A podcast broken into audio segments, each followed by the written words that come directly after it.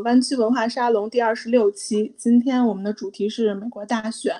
那可有可能有朋友对关呃湾区文化沙龙还不太熟悉，我简单介绍一下。湾区文化沙龙是一个跨学科知识分享与公共讨论的论坛。沙龙依托讲座和圆桌对谈等活动为载体，旨在为北美华人提供一个理性对话和建立连接的平台，共同构建优质的公共文化生活。那今天关于美国大选呢，我们请来了主讲人王浩然。王老师呢是旅美政治观察人士，他的呃这个微信公众号我也放在了屏幕上，欢迎大家关注，上面有非常精彩的时事评论分析。王老师这个笔耕不辍，写了非常的多的文章，散见于端端传媒、凤凰周刊、法制日报等多家优质的媒体。同时呢，最近他也参与了一个博客，叫美轮美奂，呃，是会持续的播出关于此次大选的精彩评论。那今天我们的主要内容前半部分会回顾一下美国选举制度历史变迁，然后最后呢会有一些关于近期的时事评论分析，包括最高法院的前景，还有这次呃邮寄选票的问题。呃，我特别要声明的是，嘉宾观点仅代表个人，不代表本平台。另外，也希望大家在这个。呃，观观看的过程中，如果有任何问题，可以在这个 Slido 页面输入英英文的拼音，呃，中文拼音大选，然后就可以进入页面进行提问。然后这个提问是有一个 ranking 的，就有一个投投票。然后如果你的问题跟别人一样，就可以把它点一下赞，然后就可以更快的被回答到。呃，另外在大家提问，无论是在这个。呃，这个 Slido 页面还是在呃微信群，还是在 YouTube 的 channel 底下聊天的过程中，也希望大家保持克制理性，互相体谅。那今天内容也非常多，我就话不多说了，把时间交给王老师。好，谢谢。啊，好，是不是该我？是的。好，行，那就首先非常感谢这个主持人给我们的介绍，也感谢沙龙，呃，给我们这今天分享的机会。呃，所以今天由于今天的这个 内容比较多，所以我们就话不多说，先直接就进入了今天的啊这个 PPT 的讲解。呃，那我们知道美国大选是一个呃相对来说非常复杂的问题，如果想全面的了解的话，我们可能就要呃从各个方面来分析。所以今天我们就准备了六个主题，呃，首先是先讲一讲美国的选举制度和历史变迁。因为很多人可能对美国的这个选举制度，呃，因为它比较复杂嘛，所以并不是很理解，就是总统是怎么选的，然后国会又是怎么选的。所以我们今天先讲一讲它是怎么产生的，然后历史又是怎么变化。那么同样呢，呃，一个比较主要的话题就是美国的两党制和近年发生的政治极化对政治所产生的重要影响。啊，为什么这个美国政治长期是由两党把控的？这也是为什么啊？所以我们今天要专门谈一谈两党制的历史和今天的形成。啊，那么同样的就是最后大家最关心的是今年的大选的民调和相关形势啊，所以我们今天就会着重讲一讲啊，当前到底是什么形势，拜登跟特朗普又分别处于一个什么样的身位？呃，同时呢，今年大选它同时不只是总统大选，它还包括了国会众议院跟参议院两院的选举。呃，我们知道在美国，呃，国会虽然近年的这个立法程序愈发这个僵化，呃，立法效率愈发下降，它仍然是非常重要的。政治机构就像很大程度上能决定美国的国内政治，在未来两年会有什么样的走向。所以这个我们稍微稍微简要的分析一下两院的选举形势和哪些州和哪些参议员席位是比较可能会发生变动。那么同样讲完了立法权跟行政权这美国三权中最最重要的两权以后，啊还有这个美国的司法权，因为近日。最高法院这个大法官金斯伯格的去世，所以特朗普提名了新大法官巴雷特。那么他的提名和可能潜在的通过啊，将会给美国最高法院和美国政治的未来产生深远的影响。所以，我们今天会稍微讲一讲这个问题。那么，同样呢，因为今年是二零二零年，是一个非常魔幻的一年所以大选的话，可能本身就会存在程序上的争议啊，比如说像我们刚才提到的邮寄选票，这个大家可能都听说也比较关注的问题，以及后来啊后续可能会发生一些什么样的问题。好，我们可能会着重讲一讲。好，那就呃讲完简要说今天的主题之后，我们就进入今天的第一个主题，啊，就是美国的选举制度和历史变迁。啊，首先讲一讲大选是怎么选的，选举的过程具体又是怎么样。那么选举人团这个用来选举总统的怪异制度是怎么产生的，前生今世又是如何？啊，所谓的共和党和特朗普在选举人选中的节奏性优势，呃，又是什么样的一个东西？那它它对今年的大选又会产生什么样的影响？啊，这个我们也会稍微讲一讲。那么最后就是这个大家比较关心的近期的一个话题，就是总统辩论。呃，两第一场总统辩论和第一场副总统辩论，啊，我们会稍微讲一讲，并还讲一讲总统辩论的历史。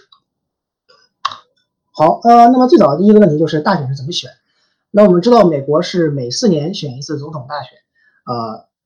总统任期是四年，然后在第二十二修正案之后通过之后，就是总统只能连任一次啊，最高任期就是两年啊，但最高任期是两任八年啊，最高其实是可以得到十年，但这个是要跟副总统接任总统有关系。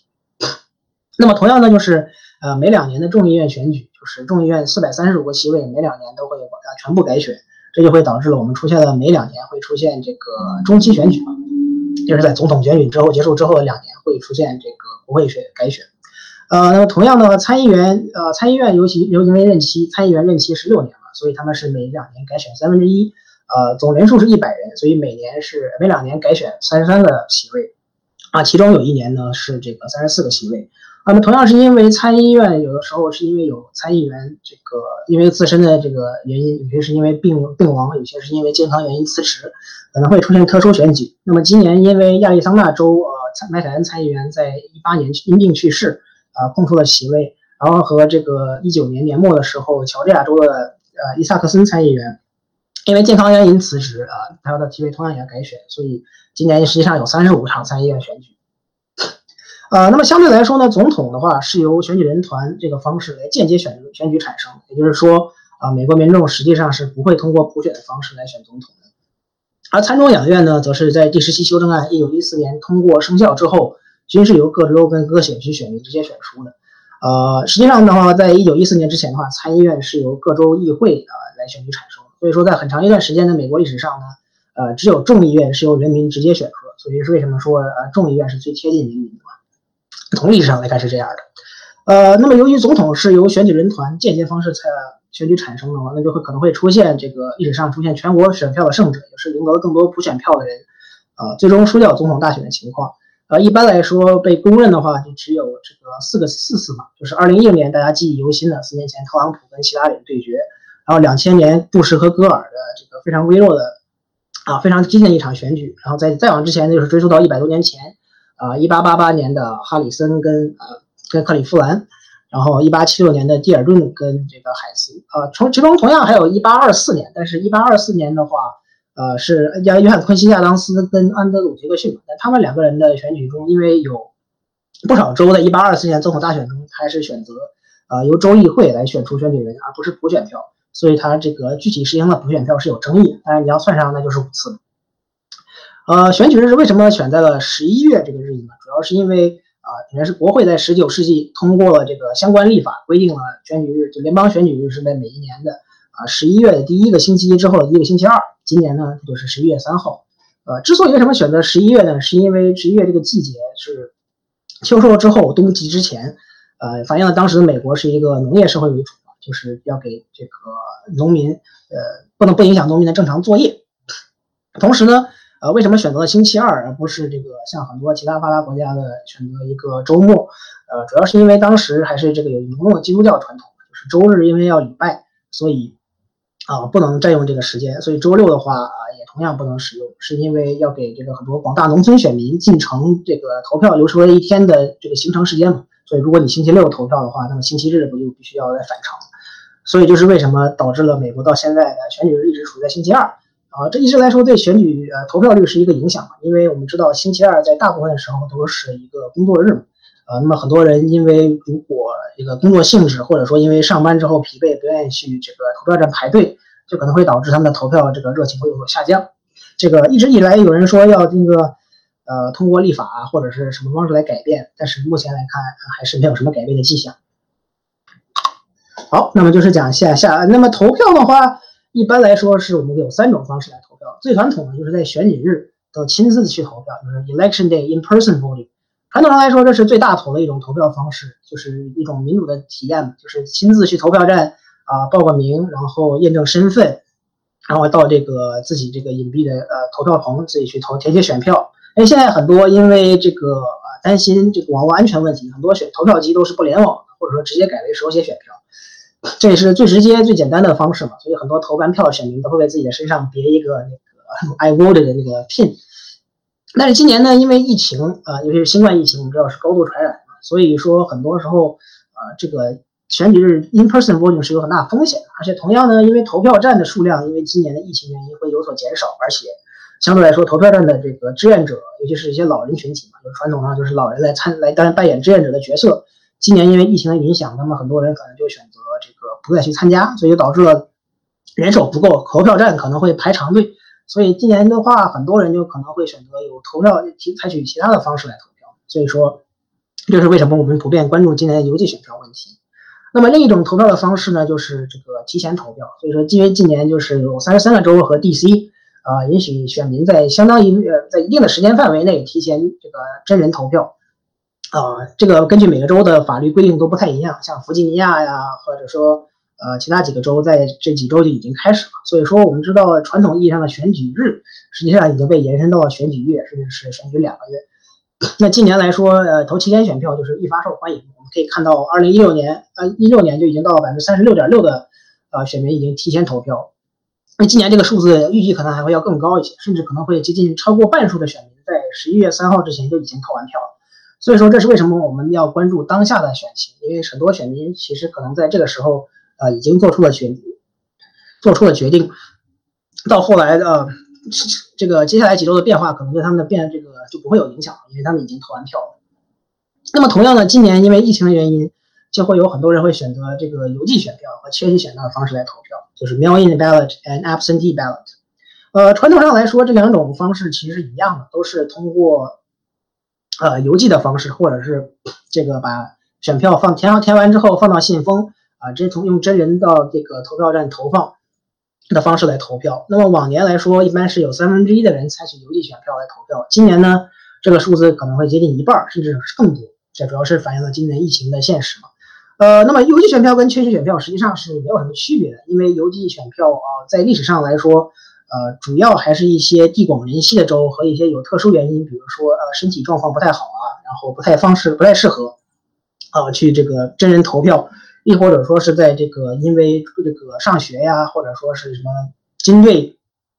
在海外服役，需要通过邮寄选票方式来投票，呃，所以这是这个缺席选票，实际上就是有理由的邮寄选票。但是近年来说，呃，因为为了方便选民投票，呃，各或者投票方式多元化，就更多的州通过了法律，就是允许各州的选民不用来邮寄选，不用理由就可以采取邮寄选票来投票。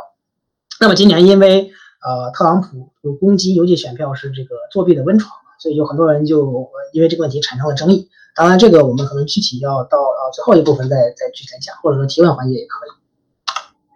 哎，好，那就是看一看这个二零一六年的话，我们看到是，比如说加州就是这个邮寄选票的大州。再看这个像佛罗里达，有相当一部分的人选择邮寄选票投票。那么像华盛顿啊这些州，很多都是完全以邮寄选票的方式来进行投票。啊，这个就是美国选票的一般是长这个样子。我们可以看到，一般最上面是这个 upper bell 就是总统、副总统，然后是什么参议员啊、呃众议员。然后，但是因为美国选举的这个职位其实是非常之多的嘛，就是很多时候要选的不仅有呃参众两院议员、总统、州长，甚至还有啊州参议员、州州州众议员、州检察长，然后州什么农业卿啊、州州务卿，然后还有什么郡的郡的议员啊，然后这个本地的教育部的。这个成员，反正就是因为选票会非常长嘛，甚至还有像加州这种，会有这种 initiative，就是这个直接向公民的直接民主方式这种提问嘛，所以选票非常长，就导致了很多时候就选民到这个非他们不了解的这些什么二 down ballot races 就直接就选，要不就是有的时候看哪个名字顺眼选哪个，要不就是有的时候就是直接看党派啊进行选举选择。啊，那么一般来说，邮寄选票其实还是比较安全的，就是。因为它需要一个多多重环节的审核嘛，就是不是所有人都是能拿到邮寄选票，也有的州是给所有注册选民，像加州今年就是给所有注册的选民都发一张邮寄选票，你具体填不填，那个还是要看你个人的意愿。呃，但是很多时候就是它是需要这个核对身份，然后核对签名的，所以说，呃，很多州因为如果如果今年就是面临的问题就是没有处理邮寄选票大量邮寄选票的经验，所以他们就可能会出现疏漏和这个计票延时的问题。那么这就可能会导致今年选举会发引发不少的争议。好，那我们来讲一讲这个选举的过程。从一般来说呢，呃，美国现在的总统选举就是所谓的大选，是分为两个部分，先是这个总统初选 （primary） 和总统大选 （general election）。呃，那么就一般来说，党内初选是决定两党各自的总统候选人啊。这当然，这里面第三党派一般来说是他们自己开会啊，或者说其实因为第三党派相对来说势力比较小，所以他们并不是那么重要。呃，所以现在我们可以看到初选的过程一般是啊，正式初选是在一二月份，就是二今年一二月份的时候啊，新罕布什尔跟那个艾奥瓦两个最早的初选州，然后最后是这个内华达，然后是这个南卡，最后是。啊，然后是三月的超级星期二，一般一般初选过程是在六月份结束嘛。今年因为疫情，最后拖到了七月份才正式结束。呃，但是因为实际上有很多时候我们有这个不不不不可见的初选环节，就是因为初选大家要准备的时间很长，所以很多人就会提前的啊参选。所以现在选举周期就是非常的长就是我们看到一九年一月份的时候就有民主党的初选的候选人正式宣布参选，所以实际上他们选总统的周期就相当于是两年了。那这个过程最后在七八月份到两党各自的党代会啊，最后结束，就是两党会正式提名他们的总统候选人。呃呃，一般来说，在过去的历史上，因为没有初选的情况下，是党代会来决定党的提名人嘛，所以这个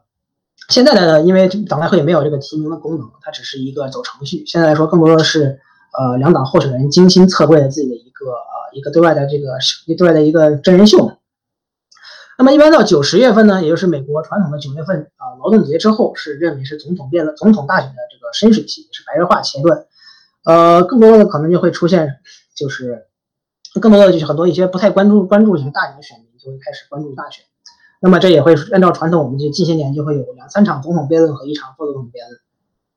最终呢，就是十一月三号的大选，呃，选民来普遍投票。那么十一月大选呢，尤其是因为大选，它选择实际上是选择选举人团嘛。选举人团正式投票是在十二月第二个星期三之后的第一个星期一啊，今年应该是十二月十五号，呃，正式来投票，这个才是真正的选举总统，也是正式啊投票选举产生总统人选。然后呢，那其实还是要等到次年一月三号新国会就职之后，然后两月开会由副总统主持来清点选举人票唱票，正式决定啊到底是宣布谁胜选。当然，一般如果没有争议的话，这都是这个走过场，一般十一月三号我们就知道总统候选人当选人总统是谁。那么十二月啊，一月二十号的话就是新总统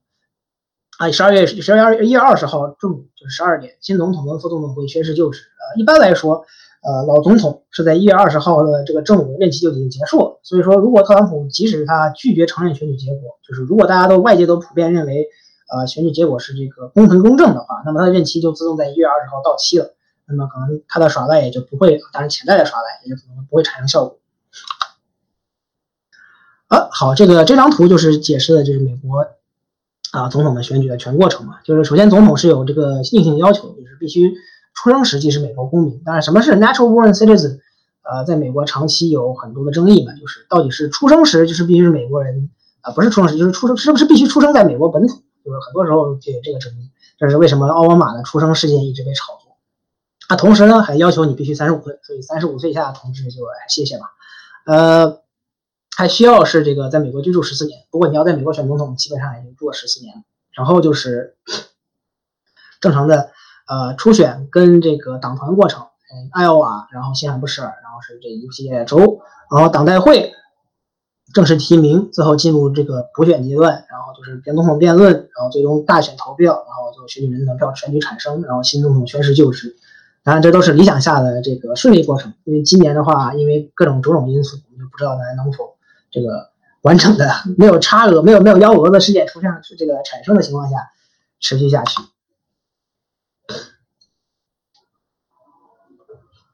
呃，那就是我们讲一讲这个选举人团制度，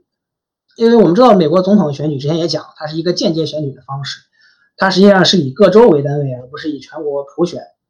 啊为标准的。所以每州的选举人票呢，是由本州的参议院跟众议院议员总数，也是国会代表团总和。来形成的。那么加州呢，最典型的就是人口最多的加州，它有五十三个国会选区，就是五三个众议院席位和两个固定的参议院席位。那么它就有五十五张选举人票。那怀俄明作为美国人口最少的州，它有两个参议院席位，只有一个众议院席位，那它它就有三张选举人票。就是最低就所以说最低就保障啊，即使人口最少的州也有三张选举人票。呃，宪法同样第三十三修正案在一九上个世纪七十年六十年代的时候同样赋予了华盛顿特区，也就是长期呃这几十万华盛顿特区的人民，就是既交税但又没有投票权的人，三张额外选举人票，那他们还是没有国会代表权。所以说，实际上美国现在总统大选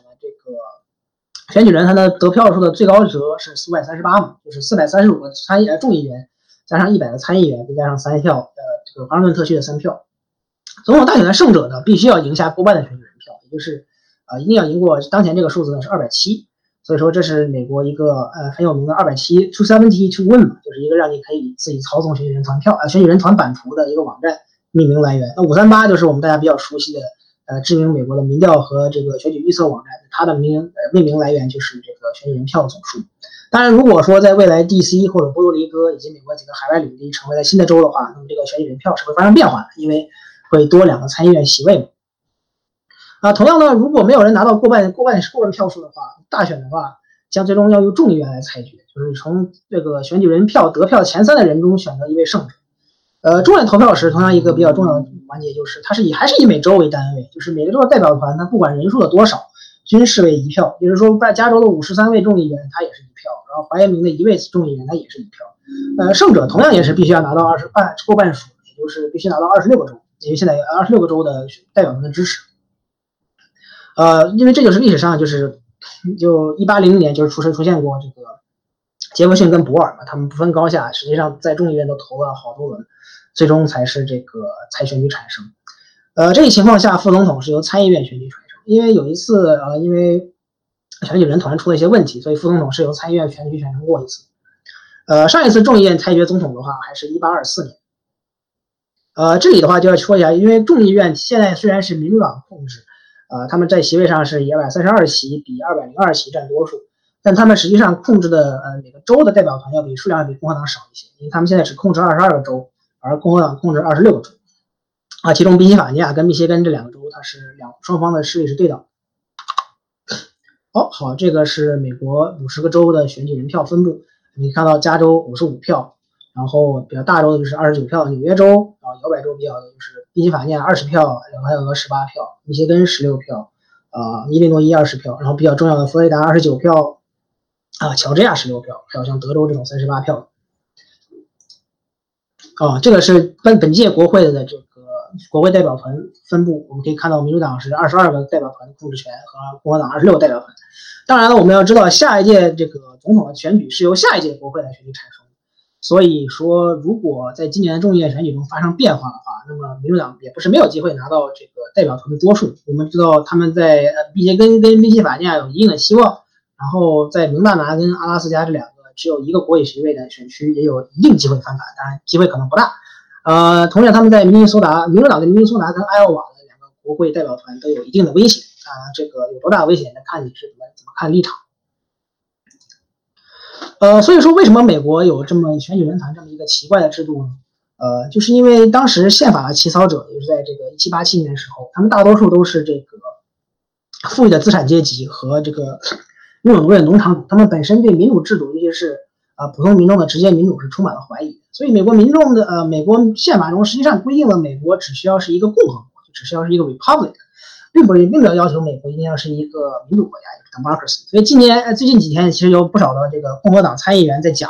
啊，说美国其实是一个共和共和制国家，不是一个民主国家。但是具体什么原因啊，这得看你怎么分析他们的意愿。那么同样的一个重要的理由就是选举人团可以防止多数人的暴政，就是平衡大小州之间的权利，给小州额外的两票。但实际上我们就会发现，呃，选举人团也好，参议院制度也罢，他们实际上就是为了保护多数人的暴政嘛。但实际上。呃，就出现了少数人的暴政，就是美国历史上长期就是被这么几个州啊给绑架了。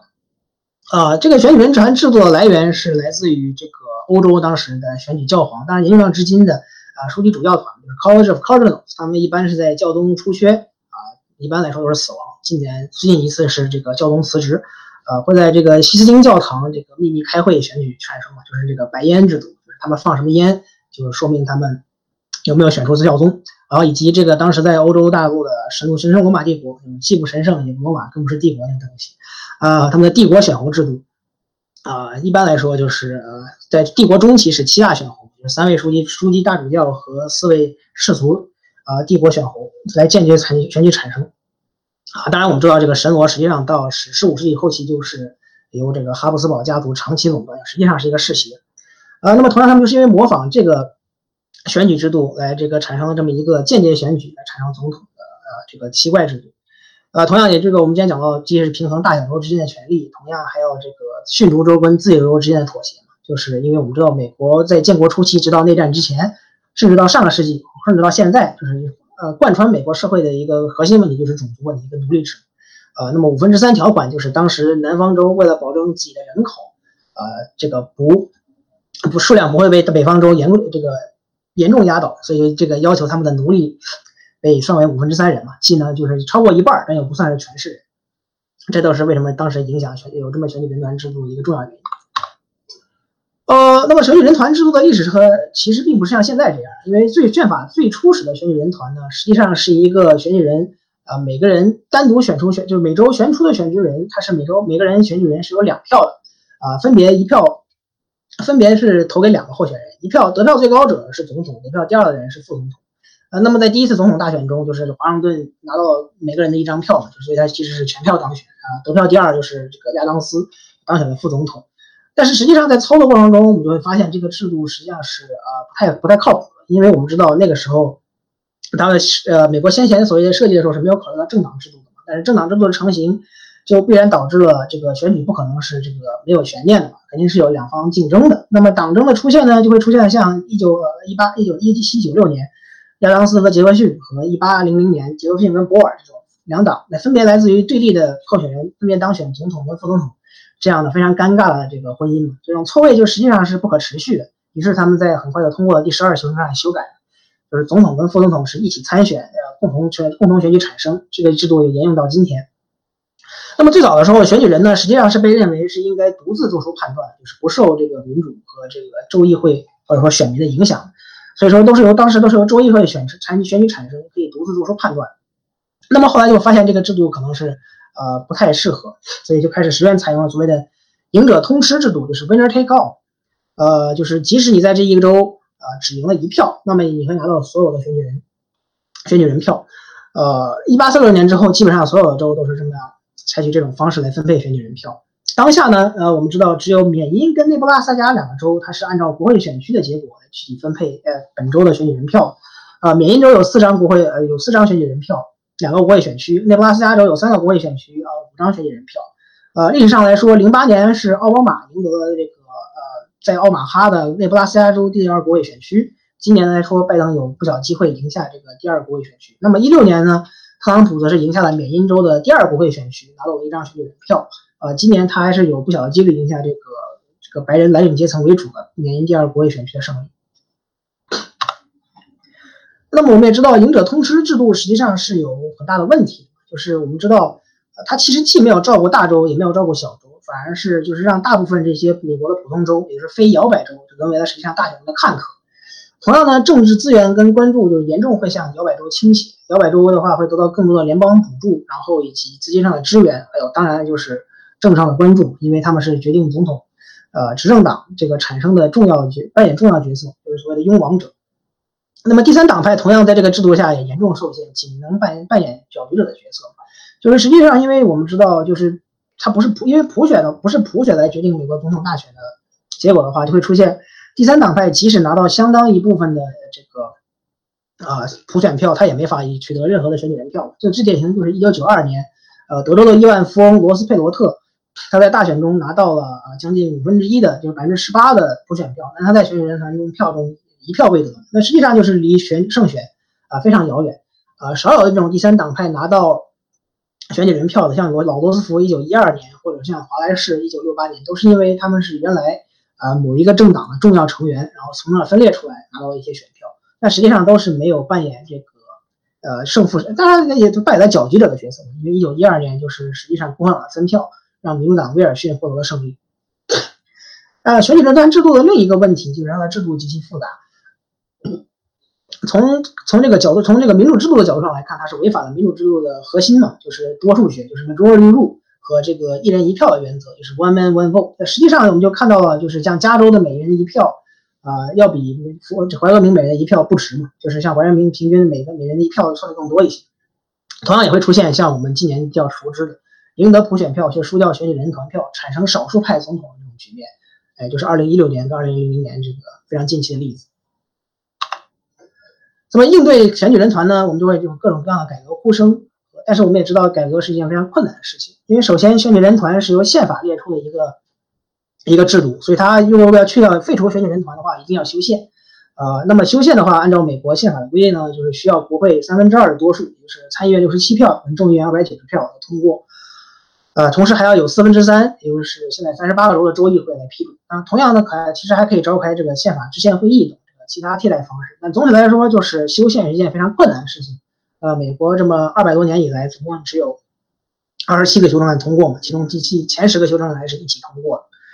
呃，同样我们去掉一件事情之后，呃，之后会发生什么事也同样是一个问题。直选同样也未必能照顾到小州的利益，因为直选的话，可能大家呃双方就会去自己比较有利的些什么加州啊，或者说德州啊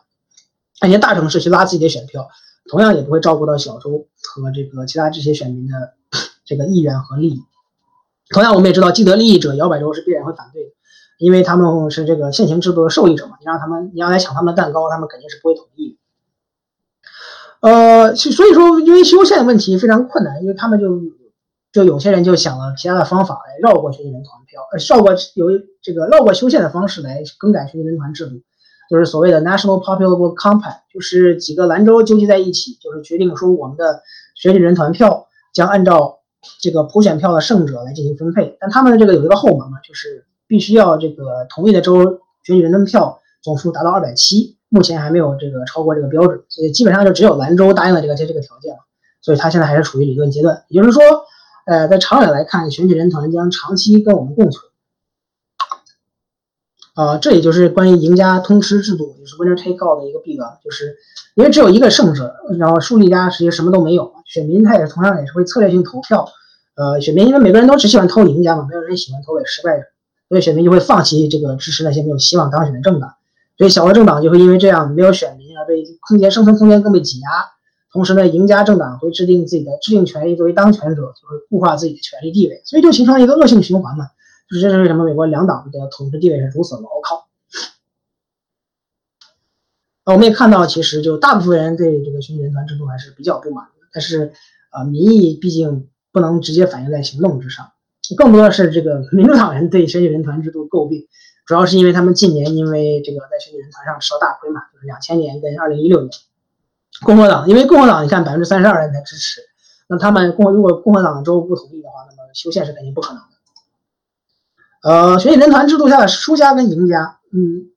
大部分小州都是输家。我们可以看到，这是二零一六年，呃，双方候选人这个拜访各大州的频率，呃，可以看到是，你看我们这个广大这个中西部一些地广人稀的一些红州，像蒙大拿呀、南北达科他都没有人去啊，像加州啊、像德克萨斯啊、像乔治亚这种、田纳西，呃，也都没有人去拜访。更多的是像这种中规模的摇摆州都是大赢家，像你看五十四次的宾州、四十八次的俄亥俄、五十五次的北卡。还有七十一次的佛罗里达，啊，还有包括这些阿奥瓦呀、密歇根呐、威斯康星这些地方。大州当然，大州其实还是要分情况，因为大州呃，虽然在选举人团中被边缘化，但他们在国会议这个众议员的影响力啊，加上他们很多时候候选人要通过在这个大州筹款来维持自己的竞选，所以他们还是有一定的政治影响力的。所以最终的就是吃亏的方面也没有那么吃亏。但是毫毫无疑问的是，就是摇摆州才是真正最大的赢家，也是既得利益者。啊，这一点也直接反映在这个竞选的金钱资源投放之上。我们可以看到，在啊，在竞选这个竞选这个广告的投放之上，就是看佛罗里达是单大头，这是二零一六年的数据啊。像俄亥俄在二零一六年也是大头，看宾夕法尼亚相对也很多。啊，那你看这里有一个问题，就是你看密歇根跟威斯康星这么少，就是很多人事后诟病为什么希拉里团队的这个疏忽，实际上他们严重的疏忽了，啊，他们严重的高估了自己在威斯康星跟密歇根的这个处境。啊，所以你就会看到为什么他们在这种大意失荆州是那么啊那么的意外或者奇怪，但是这无一反应，你看啊广告的投放都是在这些关键的摇摆州，这些其他的州就没有好处可以拿。呃，好，那我们接下来讲一下这个同样一个比较热门的话题，就是共和党在选举人团中的结构性优势。那么什么叫结构性优势呢？啊，主要是因为过去的三十年中，共和党在七次总统大选中输掉了六次普选票。啊，就赢得了三场总统大选的胜利。那么其中唯一一次赢得的是零四年小布什的连任，他赢得了普选票的胜利。你看，我们看到在这里，他拿到了百分之五十点七的普选票，然后二百八十六张选举人票。那么民主党在这个二零一六年赢得了普选票，啊，两千年赢得了普选票的情况下，去输掉了选举。啊，这比较极端的例子就是二零一六年的希拉里比特朗普多赢了三到近三百万票，他还是输掉最终的选举。那么特朗普这个来自于结构性的优势呢是什么呢？是来自于他中西部摇摆州，呃，一是特别是白人呃无大学学位，就是 white without college degree，也就是所谓的我们传统意义上的蓝领选民群体中，他有相当大一部分的优势，这给予了他额外的这个缓冲空间。因为因为说这个说这些白人蓝领选民在中西部摇摆州的比例要比在全国中要大很多。所以就是片面的就拉大了他在这方面的优势，这是为什么民调在那个一七一六年中西部犯了很大错的原因，毕竟他们低估了呃白人无大学学位这个群体的占比。所以一般来说啊，特朗普仍然在这个这个群体中维持了一定的优势。所以说我们一般来看呢，今年他即使在输掉普选票百分之三，甚至最多到百分之五的情况下，还是有可能在选举人团中呃取得微弱微弱优势或者微弱胜利。所以说这是为什么我们。当前，即使在特朗普民调形势这么糟糕的情况下，也不能认为他就一定会输掉选举。呃，好，那么大家近期比较关心的一个就是这个肯定是新闻热点是总统辩论。那么二零这个总统辩论在历史上第一次出现是在一九六零年，是肯尼迪尼克松当时的总统竞选啊，两个人不分伯仲，实际上啊选情非常接近，所以两个人就同意开了电视辩论的先河。那么一般认为，这个肯尼迪在第一场总统辩论中的超常表现啊，使他这个。在大选中最终以微弱优势，因为他普选票只赢了百分之零点几嘛，而在选举人团中也是这个各个州都经常险胜，认为他是他胜选的关键嘛。就是因为尼克松当时在辩论之前，呃，虽然被认为是辩论高手，对政策更加了解，但他因为他之前身体出了问题，呃，住院了一段时间，体重减弱了，呃，体重下降了二十磅，然后脸色非常苍白，啊，要拒绝要拒绝化妆的要求，没反没打够，然后就在台上的表现就感觉非常紧张。呃，就是给人一种观观看感非常差，就是他的肢体语言就觉得让大家觉得他随时都有可能会晕倒，或者是就不符合总统气质。那么就是这个尼克松的糟糕情况就能反映到，就是他事后啊从台下走下来，他妈给他打电话，就专门问他你的情况还好，就是可以说足以说明他的肢体语言有多么糟糕了。但实际上我们就看政策实质呢，他的表现其实跟肯尼迪是差不多的，甚至要还要压过肯尼迪，所以很多认为。啊，听广播的选民呢认为尼克松赢得了选辩论选辩论的胜利，但是大部分选民还是通过电视的方式来看的，所以就肯尼迪被认为占了上风。呃，所以同样来说，就被认为是胜选的关键。呃，同样其实还有一个问题呢，就是啊，一一九六零年总统大选其实是有四场总统辩论，但是因为由于大部分人都只看了第一场辩论，所以实际上尼克松即使在后面三场辩论啊说是找回了场子，但实际上也是没有办法影响到呃选举最终的结果。那么就是因为他一九六零年。呃，这个选举辩论的这个阴影，所以他就尼克松一生之后再拒绝再次上这个辩论台，所以他再次参选的六八年跟七二年都没有进行总统辩论。那么同样来说，呃，一九六四年这个肯尼迪遇刺之后接任总统的林登·约翰逊，呃，虽然是一个非常高明的政治家，也是一个老牌的华盛顿政客，但是因为他个人公众形象不佳，肯定是口才也演不及这个年轻的这个口才过人的。肯尼迪，所以他就拒绝跟当他的辩那个共和党对手戈德华特进行辩论。所以我们也就六四年、六八年、七二年，长达十二年时间都没有总统辩论。那么到了一九七六年，这个传统才被恢复，因为当时的在任总统福特啊，在尼克松因为水门事件辞职之后，留下烂摊子，呃，支持率并不是很高，尤其是初选中还差点输给了里根嘛。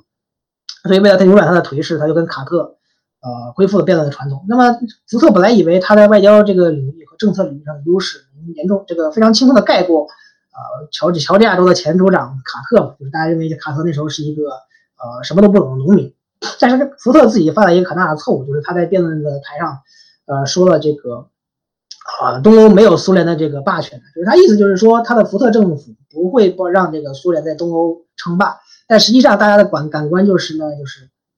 就是他就是一直在说，就是他都认为他非常非常非常天真嘛，就是认为苏联在东欧没有实力，所以他实际上是把自己的这个陈述观点时候半算了，他一直花了很多时间来解释这个问题。那么这一个问题就让他最后呃失去了他上升的势头，最终才惜败给呃卡特。呃，一九八零年的话，卡特还是保持了这个总统辩论的传统。那么一九八四年里根在竞选连任的时候啊，还是跟这个民主党挑战者蒙代尔进行了辩论，所以最后就形成了小传统嘛，就是每一场，呃，每一次总统大选都至少有一场总统辩论。那么两千年之后，这个制度才正式这个完全定型，就是固定为现在的三场总统辩论和一场副总统辩论。呃，一般是第一场总统先辩论，然后是再是第一场副总统辩论，然后再是两场总统辩论。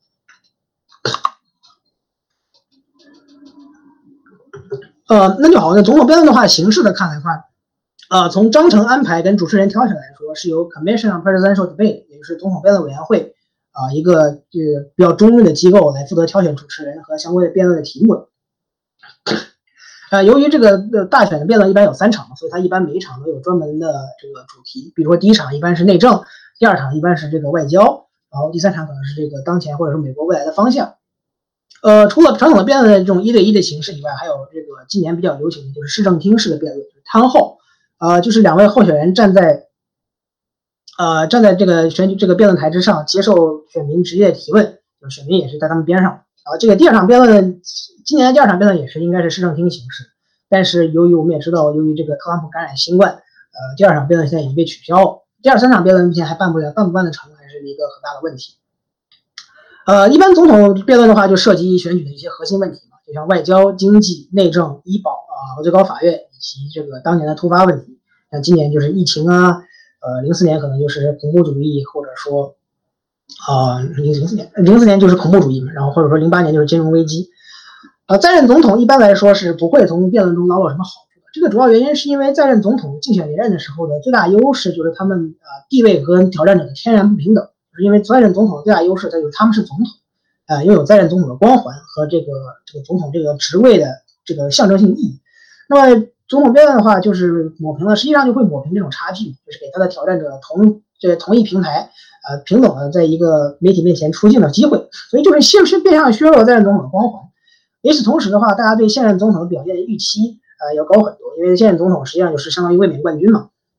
大家预期会高很多。而且同样的问题就是，现任总统一般来说都是在初选中啊没有面临挑战的，都是走走程序嘛，就是在初选中他没有辩论，就是基本上就是长达四年时间呃没有进行辩论，就有的时候会比较生锈，就经常会出现这个第一场总统辩论，这个在任总统被挑战者吊打的情况。零四年就是小布什一开始被克里吊吊打，那么一二年的话，奥巴马就也是被认为是虽然是辩论高手，但他也被认为呃在辩论台上被这个姆多姆尼啊摁在地上摩擦。呃，今年的话，我们看到特朗普在第一场辩论表现也不是很好，所以这其实是一个比较常见的常态。那一般来说，他们在第二场会找个场子，但是现在我们还不知道第二场或者第三场，现在只有两场，还能不能去顺利的举行。呃，一般来说，总统辩论在这个年代已经不会过多影响大选结果，主要是因为呃政党的极化，这个未决定的选民越来越少。呃，更多的这些选民观察大选的、观察辩论的选民，都是呃为了己方候选人加油的这些本党选民，而不是真正这个期待选举辩论来说服他们的。同样呢，新闻的碎片化，在这个社交媒体时代，导致了新闻周期过快，啊，人们很快就会失去对辩论的关注。我们也知道，辩论实际上也有在过去的不到两周时间。啊，现在大家谈论的主要关注调点也都不再是第一场总统辩论了，主要是因为出现了像总统染感染新冠这种大事。呃，同样的，哪怕一方被吊打，通常这个像负面效果也不会持续太久。一二年就是一个典型，就是一二年总统辩论第一场总统辩论结束之后，奥巴马的选情一度啊出现了非常严重的告急情况，但是很快呢，他这第二场辩论找回来场，最终还是这个较为轻松的取得了胜利。同样的呢，就是。啊，在总统辩论中，金句和媒体的感官以及外界的评价，就是媒体评论怎么怎么怎么说，是对，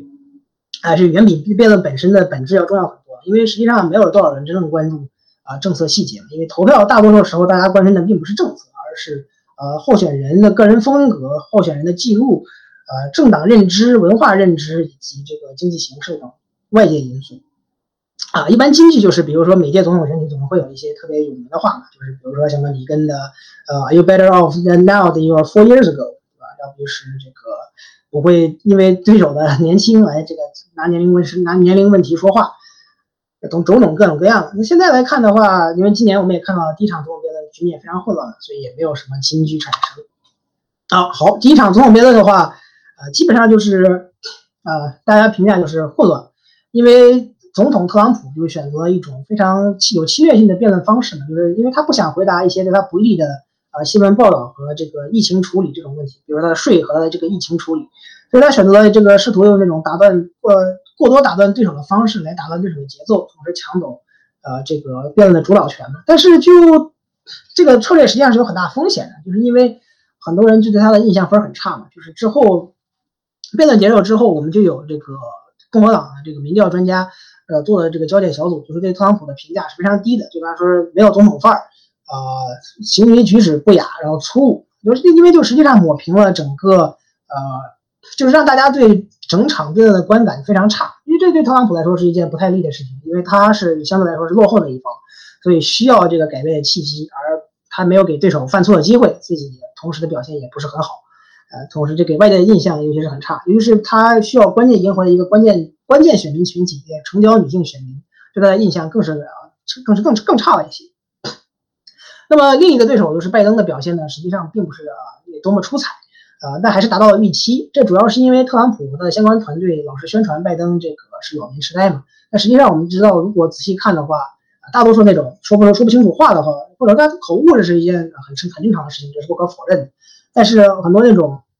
啊，就是这种前言不搭后语的，那是都是剪辑的问题。那实际上我们看，如果啊他的一对一的个人辩论表现都还是不错的，但是呢，肯定不是什么辩论超级高手，但呢正常还还是一个正常人嘛。所以说，拜登只要在辩论台上表现出像正常人一样，那么他的表这个表现就满足了预期。所以说，他也确实做到这一点。同时呢。啊，拜登还非常善于利用这个去回答问题的机会，直接向直接向镜头讲话，向美国民众传达信息，拉近他跟美国选民的这个距离。这一点是呃特朗普没有做到一点，因为特朗普上任以来就非常不擅长这种啊，作为这种总统范儿式的讲话嘛，就是这种坐在椭圆办公室之前向全国发表全国电视讲话的这种呃突出总统总统威仪的或者总统的这种架势的这种安抚全国选民式的讲话。那么事后我们就出现了，就是特朗普的民调出现短暂的下滑。我们可以看到，他现在的民调平均在全国民调中落后拜登十个百分点左右。那么比之前他平均落后的百分之七到百分之八啊有所下滑。当然了，这一点是否是真的跟呃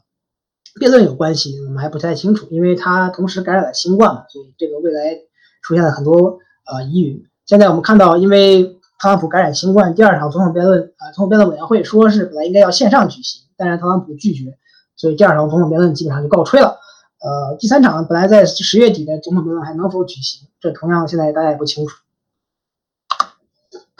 好，前几天还有这个副总统辩论，我们也都说了，就是这个，你看副总统辩论是由这个共和党的副总统现任总统麦克彭斯和民主党的副总统候选人呃贺锦丽，就是卡马拉哈里斯两个人之间的对决。呃，一般来说，我们形容副总统辩论就是鸡肋嘛，就即使说像一九八八年这种特别有名的一方候选人。民主党候选人技术性击倒共和党候选人的情况下，对总统大选还是没有任何结任何影响。因为实际上我们啊知道副总统只是陪衬的绿叶，总统大选始终是选总统，而不是选副总统。要不然为什么还要呃这个任命总统候选人跟副总统候选人呢？呃，所以说我们更多来说看是没有什么影响，双方也基本上就是没有犯什么大错，就是保持在自己的范围之内。呃，整体就是一个非常无聊的一场辩论选举，辩论选举辩论嘛。啊，最有意思的还是就是停留在麦克彭斯头上的啊苍蝇，呃，要有影响，也有可能就是二零二四年的总统一定影响，因为这两个人被认为是二零二四年最有可能两党的候选人。所以就是也就是楚军的对决。当然，具体二零二四年还是四年之后，这样这场总统还没化解之前，呃，我们还不知道二零二四年形势会什么样的发展。啊，这就是呃选举后的辩论后的民调。我们可以看到，就是啊，CBS 的民调认为拜登稍微胜出，啊，都赢了百分之七，而 CNN 的那边呢，拜登就被认为胜的更多。呃，一般来说，后面的民调就是证明更贴近一些 CNN 的这个认知。好，那我们就进入到了讲完了这个选举制度，我们进入到下一个环节，就是两党制和政党极化的问题。那么我们知道，美国政治它是长期由两党垄断，就是民主党和共和党两党来垄断整个政治。啊，一八五二年之后，就是辉格党垮台之后，呃，第三政党体系成型，所有总统都均出于两党。呃，选这主要为什么造成两党长期垄断美国政治呢？这既有美国政治历史的政历史的政治传统，也有这个选举制度设计的强烈排他性。我们之前刚才讲到了这个，呃，呃，赢者通吃制度就是这个保卫了两党，呃，两党至尊地位的一个重要原因。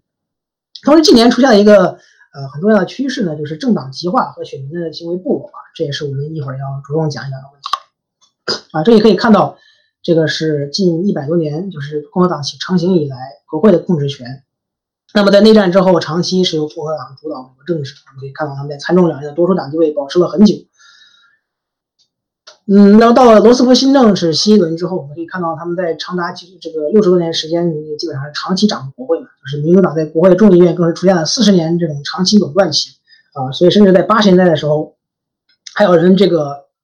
论调说是民主党的这个 permanent majority 是永远多数党地位，但是这个在一九九四年因为基里奇的共和党革命被改变了啊，从此之后基本上国会是以被共和党主导。那么目前我们看到啊，民主党控制众议院，共和党控制参议院。呃，接下来可能会发生变化。两党制的持续性呢？这首先首先要说的是这个长期垄断的政治传统和延续性。因为我们知道，政治跟很多时候是人们是有惯性，就是很多时候大家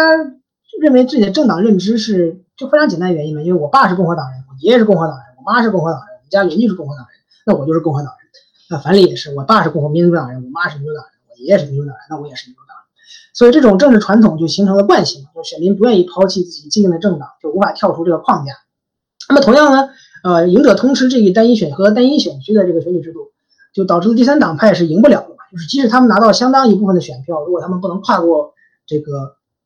呃，这个百分之五十这个这个关键这个简单多数这个条线，那就无法拿到一位选这个选席位跟选区。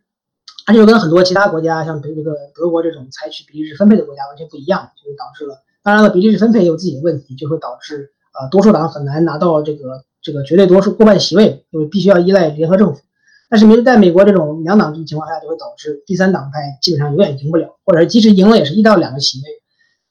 啊，这里就有一个社会学的著名的定律，是杜瓦提定律，就是人们不愿意投给赢不了的候选人，然后赢不了的候选人同样也不愿意出来，就第三党派的候选人也不愿意出来选。啊，同样也没有基于一个必要的资金，所以一般来说，我们知道历史上搅局的第三党派候选人呢，不是这个亿万富翁，就是自己腰包阴神，要不就是这种从党内分裂出来的元老势力，比如像老苏老苏福在一九一二年，呃，自己脱党参选的这个进进步党。那同时呢，两党它有非常强烈的调整机制，就是两党它实际上不是一成不变的古董，那么一直在适应美国呃政治现实变化，就他们会自行主动的去迎合。和纳入选民群体。我们在这个上个世纪，就是民主党在内战之后被排斥之后，他们吸收了中西部农场主的，像呃威廉·杰尼斯·布莱恩，呃他们主导的这个民粹主义者，就吸收了这些就是反华尔街的传统。那么我们也看到，在近年就是特朗普特朗普势力的崛起是一个对共和党的重要增加。那在之前，在奥巴马年间，特朗普啊不是奥巴马年间，共和党也也接受了这个反监制的查党。那么民主党同样也有他们的右翼的左翼的民粹，就是桑德斯势力跟这个所谓这个进步派势力的兴起。那么更多的是他们还是在迎合或者试图融合这几个这些美国出现的新势力。因为我们也知道，呃，进步这些为什么进步，很多人就诟病说为什么进步派啊一直还是要存在在民主党之内嘛？因为他们理解的是离开了民主党这个框架，他们是无法赢得选举的，也就是没有政治影响力。呃，在政界最重要的一个最重要的是因素还是要在位嘛，就是没有权利，什么事情办不到。这也是为什么美国两党制，呃，是怎么持续这么久，就是因为他们两党就是长期垄断，那重新就是基本上就是形成了惯性，就没有办法打破。那么两党呢，虽然是两党制的绝对主导，但它其实并不是完全两极对应的一方，实际上是一个非常不同的存在。呃，共和党从历史上来看，更多的是一个受新保守主义主导的意识形态集合，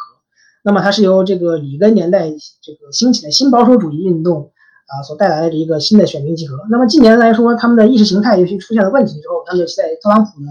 在四年整合之下，成为了一个领袖政治为主导的政党，就是以特朗普本人的意志和特朗普的主义为主导的一个新型领袖政党。那么未来会走向什么方向？哎，目前并不好说。那么民主党呢，则是更多的是一个因为历史原因凝聚在一起的族群跟社族裔跟社群集合。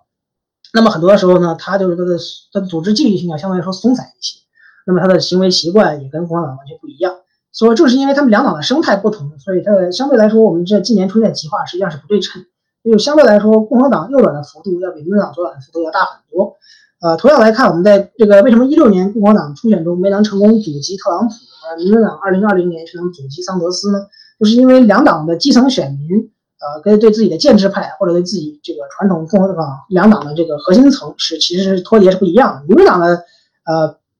因为比如说有黑人这种非常建制派的选民存在，实际上他们的建制派跟这个基层选民是不是很脱节的？共和党呢，都更多的是因为，呃，像查党势力这种反建制势力的出现，跟自己的选民是非常脱节，所以共和党的领袖的这个声音实际上很多时候是不管用。这是为什么他们在一六年无法阻止特朗普的一个重要原因。啊，这里我们可以看到，呃。近些年的变化，跟民主党的选民，你看，比如说这是在这个 welfare 议题上，就是经济议题上，很明显是有一定的程度的左转。当然，整体变化并不是非常大。那共和党呢，则是 很右转的幅度要大很多。我们可以看到，这个温和派共和党的这个态度就消失了很多，呃，保守派增加了百分之三十左右。这还是二零一二年，啊，近八年以来，可能极化只会更严重一些。啊，同样，这个是就两党在意识形态上的问题的分化啊，大家可能一会儿也想看的话，可以就自己。抽时间再看一看。哦，这附近也可以看到，就是两党的意识形态的变化嘛。民主党变得更自由了，共和党变得更保守。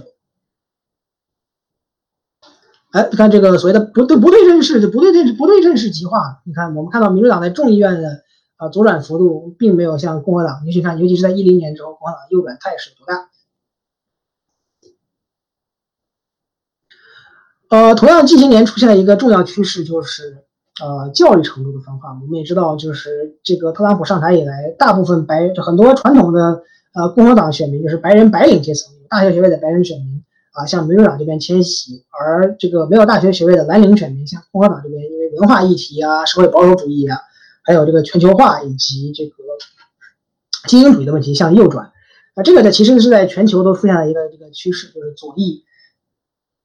左翼政党开始失去他们的劳工阶层，啊，这其实对长期来说，那主要是因为就因为现代化，因为很多这个左翼政党在上个世纪末拥抱这个第三路线，就是向中间派靠，拥抱呃新自由主义的这个经济主张，很多时候来说是排斥他们的呃基层工人阶级选民。当然，这个是一个长期的问题，像法国呃法国的这个社会党的问题啊，这个英国的工党问题，都是跟美国民主党差不多的。呃，那么再讲一讲民主党基本盘，就是现在来看是新政联盟，就是罗斯福新政以来这个留下的残余，就减掉了这个传统的美国的南方民主党人，都是工会势力，然后爱尔兰裔、意大利裔白人，就是所谓的少数裔白人，就是很多在这个上个世纪，呃，在十九世纪被不被认为是白人的纯纯种白人的这种白人，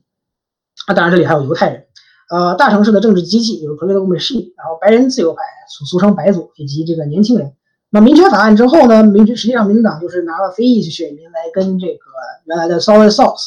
稳固南方的男人白白人南方选民进行交换，以及大量新增长的这个拉丁裔选民，当然还有亚裔选民。当然，除了这个拉丁选民中要排除古巴裔，因为他们有强烈的反共情绪，呃，然后亚裔中要排除这个菲律宾裔跟这个越南裔，因为他们这个有宗教原因和历史越南战争等等问题。那么近年出现的一个趋势，我们刚刚也提到。就是传统的白人蓝领选民，像比如说金州西南角啊，宾州东北角，像这个啊密歇根的上盆盆 Upper Peninsula，然后这个爱这个明尼苏达的这个铁带 Iron Range，这些传统上来说就是一直都是白人，就民主党票仓的白人蓝领选民，在一九六二零一六年啊严重流失给了特朗普。那么很多人就是被特朗普的这个民粹主义跟经济经济立场所吸引了嘛，因为他们。呃，因为这实际上我们知道，就是特朗普一六年一个胜选的重要原因，就是因为他抛弃了很多呃共和党传统不受欢迎的政治立场。实际上呢，拥抱了就是去掉什么这个减削减福利啊，然后这个减税这种普通这种把白人蓝领选民并不欢迎的这种立场，就很多人就相信特朗普是不会削减医保的。因为实际上特朗普执政的时候吸吸收就跟跟共共和党的很多政治理念同化了，因为我们知道二零一六年。呃，特朗普很多时候他的政策理念只是就相当于呃只有几个点，并没有实际的集体，所以他在执政过程中要大量依赖共和党和这个普通共和党的政策，所以他实际上跟他进行融合。这也是今年他为什么在白领蓝白人蓝领选民阶层的支持率有所流失。呃，同样呢，就是特朗普年代的一大进展就是成交的富裕白人选民，特别是白人女性，就是 suburban women。呃，大幅的，因为受到特朗普主义的排，就是特朗普个人的风格以及特这个共和党愈发社会保守派的排斥，向民主党大步左转，这是二零一八年这个民主党在中期众议院取得大胜的一个重要原因，就是很多传统，呃，就是被被认为是共和党稳固的选区都投向了民主党的怀抱。那么共和党基本盘来说，啊，就还是以里根主义带领的保守派联盟嘛，就是宗教保守派之力，这里包括了福音派。呃 evangelical Christian，然后就是所谓的道德多数 moral majority，以及传统的大企业家，呃自由意志主义者、经济保守派、南方白人，这个是后来南方加入。呃，特朗普时代呢，还有新增的这个白人蓝领选选举的选民，呃，我们知道这是所谓的这个所谓的特朗普稳固的基本盘嘛，所以就包括了一部分原来的民主党选民和这个传统的共和党选民。那当然我们也知道，同时他们也在丢失成交选民，但从长期来看，啊，这是一笔不太划算的买卖，因为成交选民实际上是这个美国现在人口增长的核心所在。同时，特朗普在一六年在成交还赢了百分之四，就是他在成交地区被认为赢过了特希拉里百分之四。那么今年我们也可以看到，大部分民调中显示它落后啊百分之十啊，甚至百分之十一这种情况。那么它如果无法扭转逆转它在成交选民中的劣势的话，那么很难想象它在今年还能取得选举的胜利。呃，极化这个词是一个大家可能听过很多次，但具体不知道到底是什么东什么样的东西。呃，政党极化实际上就是两党作为消失的中间嘛。它其实是开始于上个世纪七十年代。我们知道，在上个世纪七十年代的话。两党实际上是存在啊非常多的派别。那个时候的政党，它并不是以意识形态作为认知的，更多的还是以呃社会运动跟历史阶级，比如说工人阶级是民主党，然后富裕阶级是这个共和党，而来分别。所以两党都有明显的左保守派、自由派跟这个温和派，就是两党的分这个意识形态平衡，不是这个两党内部的意识形态平衡实际上是非常平均的。哎，所以七十年代实际上是美国历史上这个最不极化年代。但是从七十年代开始，尤其是因为水门事件。呃，开始的这种民众对政府的不信任，就两党呢开始就逐渐脱离他们的意识形态反击，就是民主党开始丢掉他们的南方没人白南方保守派，而共和党开始丢掉他们的北方自由派。这一趋势在一九九四年所谓的共和党革命，就是基里奇革命之后开始大幅加速。呃，这同年穿插了文化战争嘛，就是这个 cultural，这里面就是呃同婚问题、堕胎问题以及这个社会秩序的问题，就是很多不少人。就是在六十年代，这个激进的民权民权运动和这个这个性别呃意识觉醒啊，还有各种各样的这个新时代的啊意识觉醒之后，就有很多人对美国的传统文化不再持续反感，就所谓的道德多数 moral majority 的形成。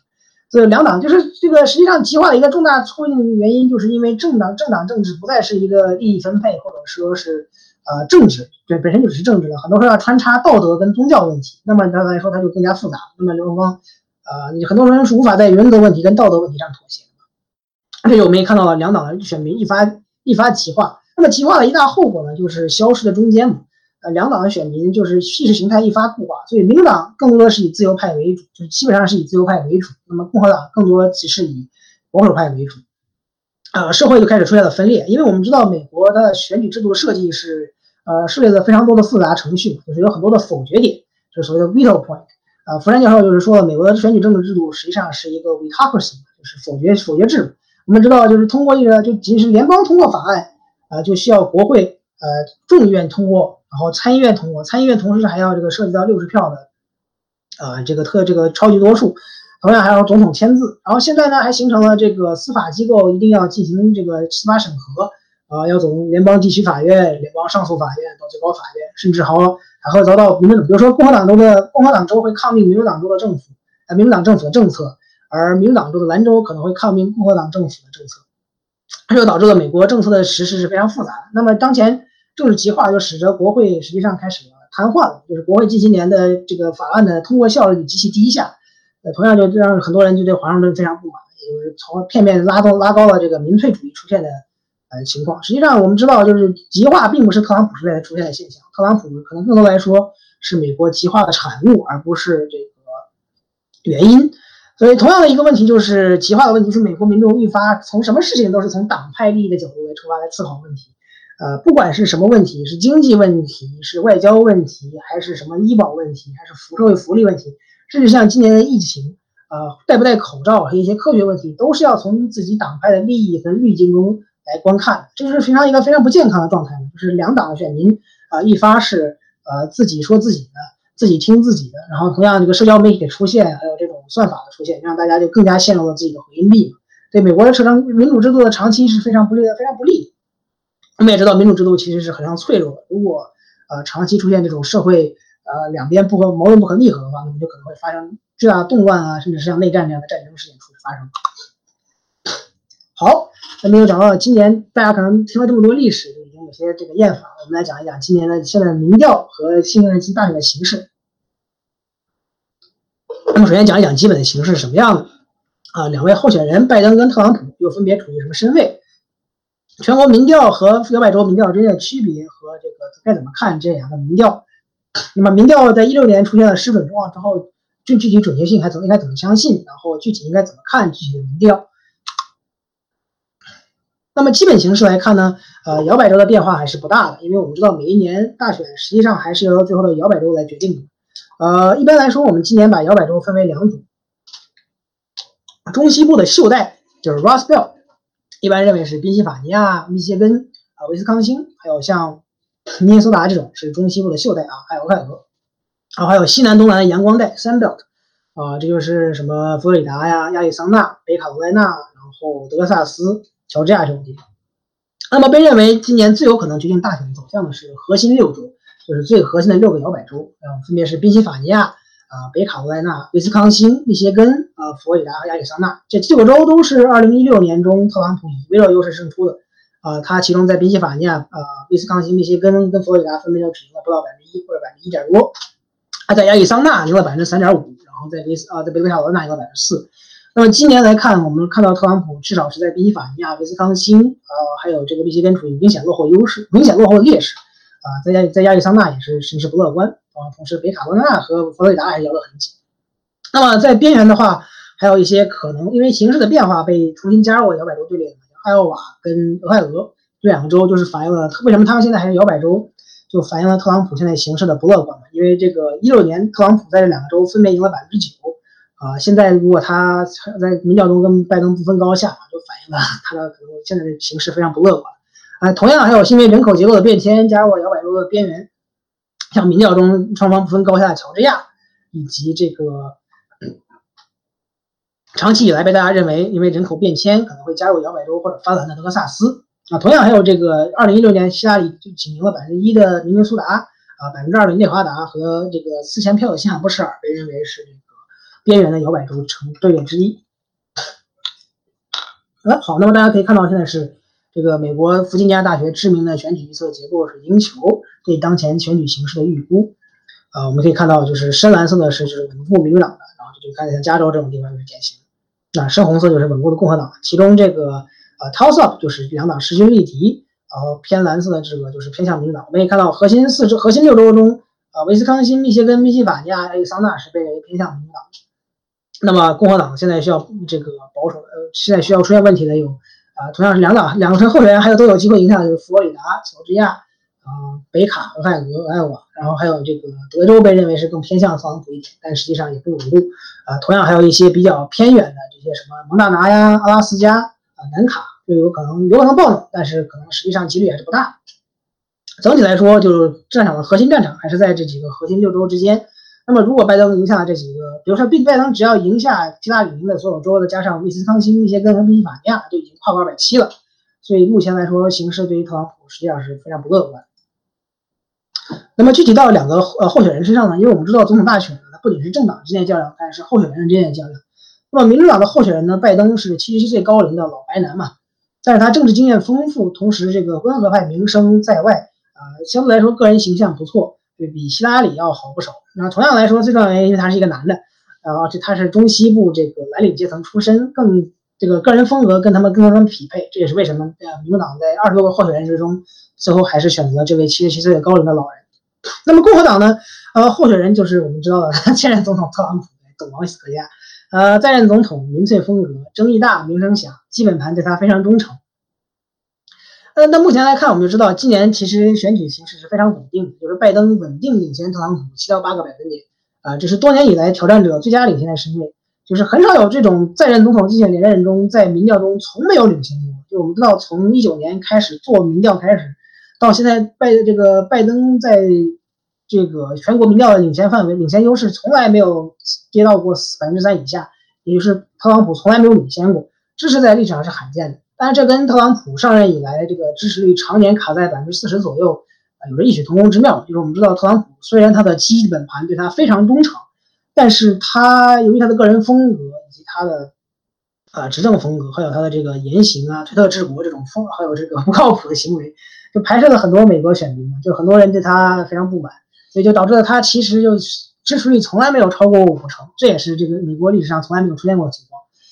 那么我们可以看到，在辩论之后，拜登的领先优势其实暂时破了十个百分点，但是我们不能确定这个，因为很多时候我们知道辩论的辩论之后的民调波动是一个短期效应，并不能一定持续，所以也许会重新回归到百分之七到百分之八的趋势。呃，所以这是我们刚才现在就是最稳妥的估计，但是我们也知道，就是方向并不一定就一定会缩紧，也可能同时会扩大，所以就也许拜登最后领先可能百分之十到百分之十二左右，这也不是没有可能的事情，同样可能发生的事情。但是同样的问题就是我们出现了，就是特朗普的选举人团的优势呢，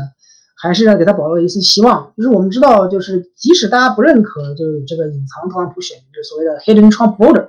啊，大部分学界都不认为它存在。那我们也还是可以，就是比如说把这个未知定选民中的一到百分之二百分点分给分配给他的，因为我们可以直接这些人可能就是对他可能暂时不是很满，但不是很满意，但最后还是会投票给他的共和党选民。啊，那么就拜登的优势可能相对来说就缩小一些，然后同时他在选举人团中可能还会有百分之三到百分之五的这种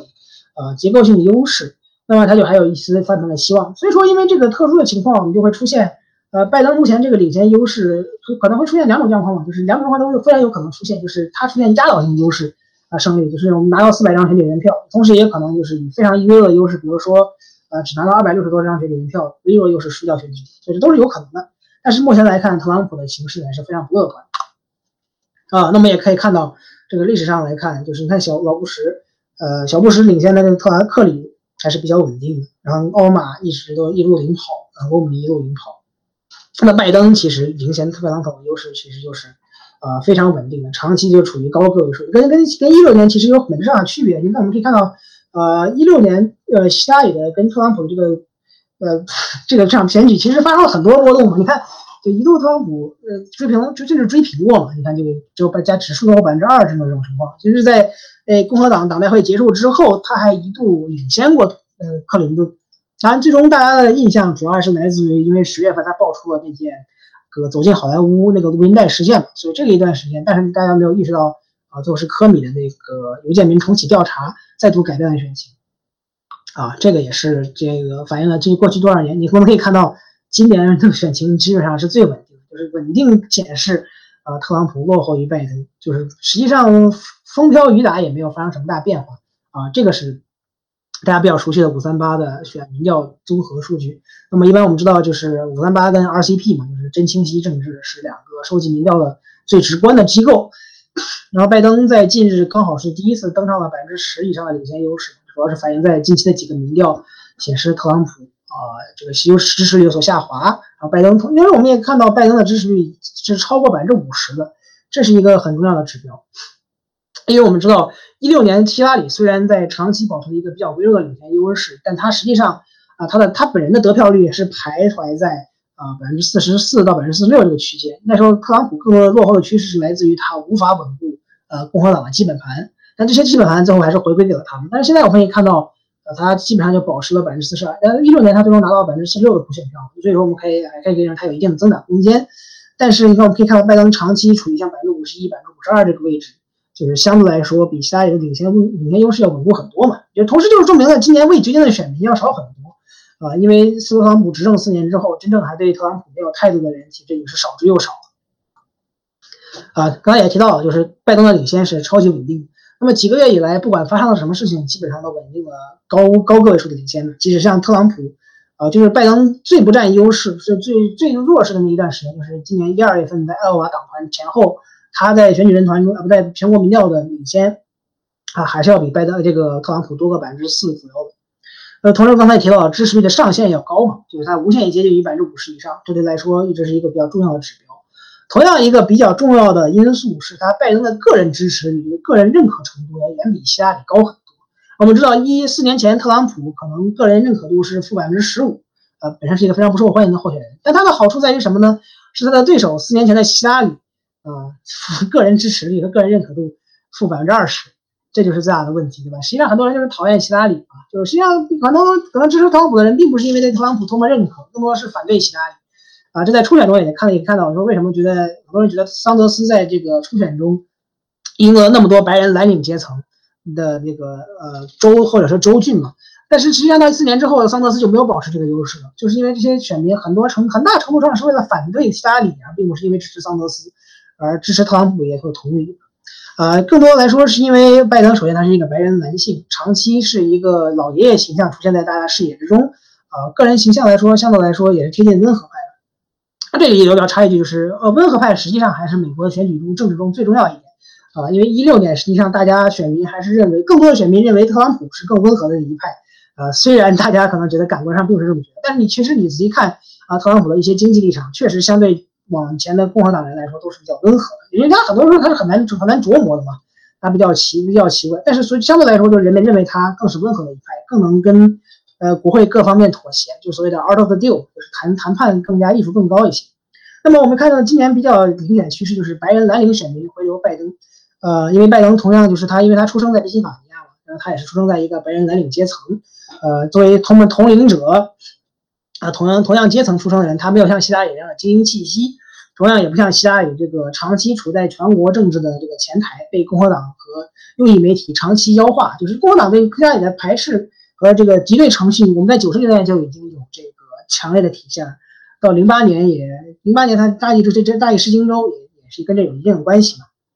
同样，今年因为疫情，呃，六十五岁以上的老人群体大幅看好拜登跟民主党，这个就是一个非常有意思的发展。因为我们知道，呃，两千年以来，老人群体是共和党的铁票仓。当然，这个传统意义上并不是说老人就一定是共和党支持者。实际上，在长达在呃九十年代、八十年代这个期间，很多老人都是在罗斯福新政和这个大萧条起成长起来的自由派民主党。像戈尔在即使输到大选情况下，零零年还是赢得六十五岁以上的群体。在近些年，是因为是这个沉默一代，就是战后这成长的这一代，很多像很多选民是在里根年代啊成年或者形成一政治意政治认知的，或者说反对六十年代的这个民权法案，或者说这个嬉皮士风格，他们是相对非常非常保守的。所以说，这六十五岁样这个选民的变化，可能是跟这个代际更替有一定关系。那同样呢，还就是今年疫情，因为我们也知道共和党呃和特朗普一开始为了力保经济。很大程度上就是要采取了要忽略疫情，就这疫情抗处理不力，让很多老人不满。像很多还有共和党的猪队友，像什么德州的副州长说，老人同志们可以为了我们美国经济的伟大复兴要牺牲一下。那肯定你可以想象一下啊，老人群体对特朗普，尤其当他们很多人还是对特朗普的这个行为跟举止表示不满。所以就是我们看到拜登在很多民调中，在老六十五岁以上这个老人群体中，甚至领先百分之呃七到百分之八，可能甚至还有的民调还到了百分之十，这是一件非常让人震惊的事情。如果就我们可以想象的是，如果特朗普真的在六十五岁以上群群老人群体说了这么多，那他必然会失失败。啊，相对来说呢，呃，拜登也有自己的问题，就是他在年这个年轻，尤其是少数年轻少数裔的表现是不如其他里。当然，这个里头，呃，主要是可能是体现在佛罗里达，因为佛罗里达的古巴裔在一六年，呃，实际上古巴裔在一六年对特朗普是比较排斥的，那么他们呢很多人投了希拉里，实际上是党民这个。片面上拉高了希拉里在拉丁裔，也就是佛罗里达拉丁裔的表现。那很多人在四年之后觉得特朗普，呃，是一个足够反共的这个 候选人，就让他们能够更加接受，所以就更多的回流。因为一八年我们也看到了，就是这个拉拉古巴裔选民回流共和党的这个趋势。那相对来说，在少数一，因为我们这个在这个拉丁裔的表现可能就不如希拉里。但是具体，因为拉丁裔同时还存在民调取样不准的问题，因为我们知道。啊，相当一部分拉丁裔选民可能是需要用西语电话来沟通，然后同时他们的这个工作性质也许是这个要夜班，不太好这个民调捕捉，所以说有的时候很多时候是民主党的，呃，在拉丁裔的表现实际上比民调中稍微好一点。当然了，具体我们也不是很清楚会发生什么事情，但是，呃，这是目前可能我们这是目前客观展现出的形式嘛，就是拜登在白人群体中的表现要比希拉里好很多，在少数裔相对来说要不如希拉里。那我们也知道，美国现在仍是一个白人选民占占大多数的是这个国家嘛，所以说在白人群体中的表现要好一点的话，那可能还是更占优一方。那么特朗普的问题呢，和他的优势啊，就基本上就是他上来执政之后，一是他只顾基本盘，但是基本盘对他无比稳固，热情非常高涨，这是毫无疑问的。我们也可以看到，但是相对来说，特朗普的支持者，与其说他们是这个沉默的大多数，更不如说他们是这个 这个吵闹的少数，这个。少数，因为我们知道，就是他们是一个非常稳固，呃，就基本上占到美国选民百分之四十左右的总数，选民总数百分之四十左右的一个庞大群体。但是我们也知道，百分之四十是不足赢得大选的。那么一六年，呃，特朗普还赢得了许多对他呃持怀的持持有怀疑态度的成交选民。那么今年，很多这些选民开始抛弃了他。呃，所以说我们知道特朗普的选民基础是整体有限的。那同时呢，一六年在这四年执政之后，大家看到他的执政风格，看到他确实不是他的那个呃《Art of the Deal》里面的啊那个温和派妥协商人，对吧？就大家对他的形象就发生了变化。所以他的个人支持率还是就是因为他整体的个人风格排斥了相当一部分选民，所以他个人总统的支持率始终徘徊在四十百分之四十左右。呃，我们也知道，在总统大选年的总统支持率跟总统最终在到普选票的得票率，其实对应程度是非常高的，很大程度上就是决定他能拿到多少票。如果说特朗普始终只能拿到百分之四十多的这个普选票的话，那么很大程度上是不大可能取得胜利。那么一六年他取胜的另一大关键就是第三党派，呃，分走了相当一部分的选票。我们也知道，呃，像希拉里最后只拿到了百分之四十八的普选票，然后特朗普则是百分之四十六，那么相当一部分选票是归了自由意志党的。呃，约翰逊跟这个绿党的 Joe Stein，但我们也知道，今年的因为疫情影响，这个第三党派首先首先选民对投给第三党派的意愿就比一六年低，在民调中就能反映出来。呃，其二是这个第三党派的候选人相对来说知名度要低一些，啊，比这四年前的这几位，比如比尔张斯就是这个约翰逊这自由意志党的四年前的候选人，他是前州长，是个比较严肃的政客。那么现在的话，就是一些比较。这个滑稽的情节人人物，那么同样是因为今年还有一个问题，就是疫情的原因，就是导致了啊不少第三党派和小党派是无缘登上这个摇摆州的关键摇摆州的选票，因为我们知道在美国上选票是需要签名的，甚至说很多人说要几十万签名，但是因为疫情和这个资金受受限制，有很多人就像这小小小党派就没有这个达到上选票的要求。当然，侃爷我们知道他这个参选不也是？那很多为什么说他要参选就是开玩笑一样的这个选举？因为他很多州基本上都是。呃，没有凑齐应有的这个要求上选票，选举人团的，但是就最后我们说话都说完了，就是选举人团这个所谓的结构性优势还是保留了他胜出的希望。也就是说，呃，特朗普如果输掉了补选票百分之三到百分之五的情况下，还是有可能因为他在选举人团中的结构性优势取得胜利的。那么还有就是在任总统的优势跟排外招嘛，就是这些啊联邦政府所以可以运用的这些行政权力。啊，这些都是不好说的一些事件。当然，现在我们也知道他目前感染了新冠，啊，健康情况来说，现在说应该是没有什么健康上大问题。但是，呃，他的医生到现在还没有出示他是否真的痊愈，就是他是否这个新冠症状转阴。那他下周已经急急忙忙的要恢复这个进到佛罗里达去竞选活动，我们也不太清楚他能否哈还有这个选举前这样的活力，或者说他有什么其他的这个翻盘的方式。我们也知道，现在第二次总统辩论已经被取消了。那么他还能剩下多少翻盘的这个机会跟契机？现在又是一个很大的问题，因为现在我们看到很多人已经开始投票了，距离选举日还有百还有三周啊，历史上很少出现这种，呃百分之十领先，在在三周之前还领先百分之十的候选人最后翻车的这种情况，所以特朗普的形势其实是非常危险，所以说他一定要尽快的抓住一切机会来逆转，但目前他能不能做到，现在是一个非常有问题的问题，呃。同样来说，我们知道，我刚才讲那么久，选举人团，就大家应该知道，就是美国选举它不是看全国民调的。当然，全国民调是很重要的，因为我们也知道，就是如果你赢了百分之十的全国普选票的话，那你不可能不了选举人团，甚至你可能在普选票的胜利，呃，选举人团的胜利幅度要比普选票的这个百分之十的胜利反应还要大很多。那么今年的全国民调跟摇摆州民调的对比呢，就是可以明显看出来，拜登在全国民调领先优势要比在摇摆州大一些。我们可以看到这个，比如说这是 RCP 嘛。呃，你看到它的领先优势是九点七，有将近百分之十，在摇摆州呢却只有百分之五。那这个也考虑到是什么样的摇摆州？呃，你看，我们可以看到它在宾夕法尼亚、在密歇根、在威斯康星都是这个百分之七、的百分之五、百分之六。啊，在佛罗里达跟北卡就是非常接近。所以说，这种客观反映了特朗普和共和党在选举人团中的结构性的优势，所以这是真实存在。看什么？我喝口水。那么，为什么这个普选票发生了这么大分歧呢？呃，很大一部分原因是因为兰州变得更难了。因为我们知道，在一六年选举中，其他里主要的赢的普选票赢来自于加州、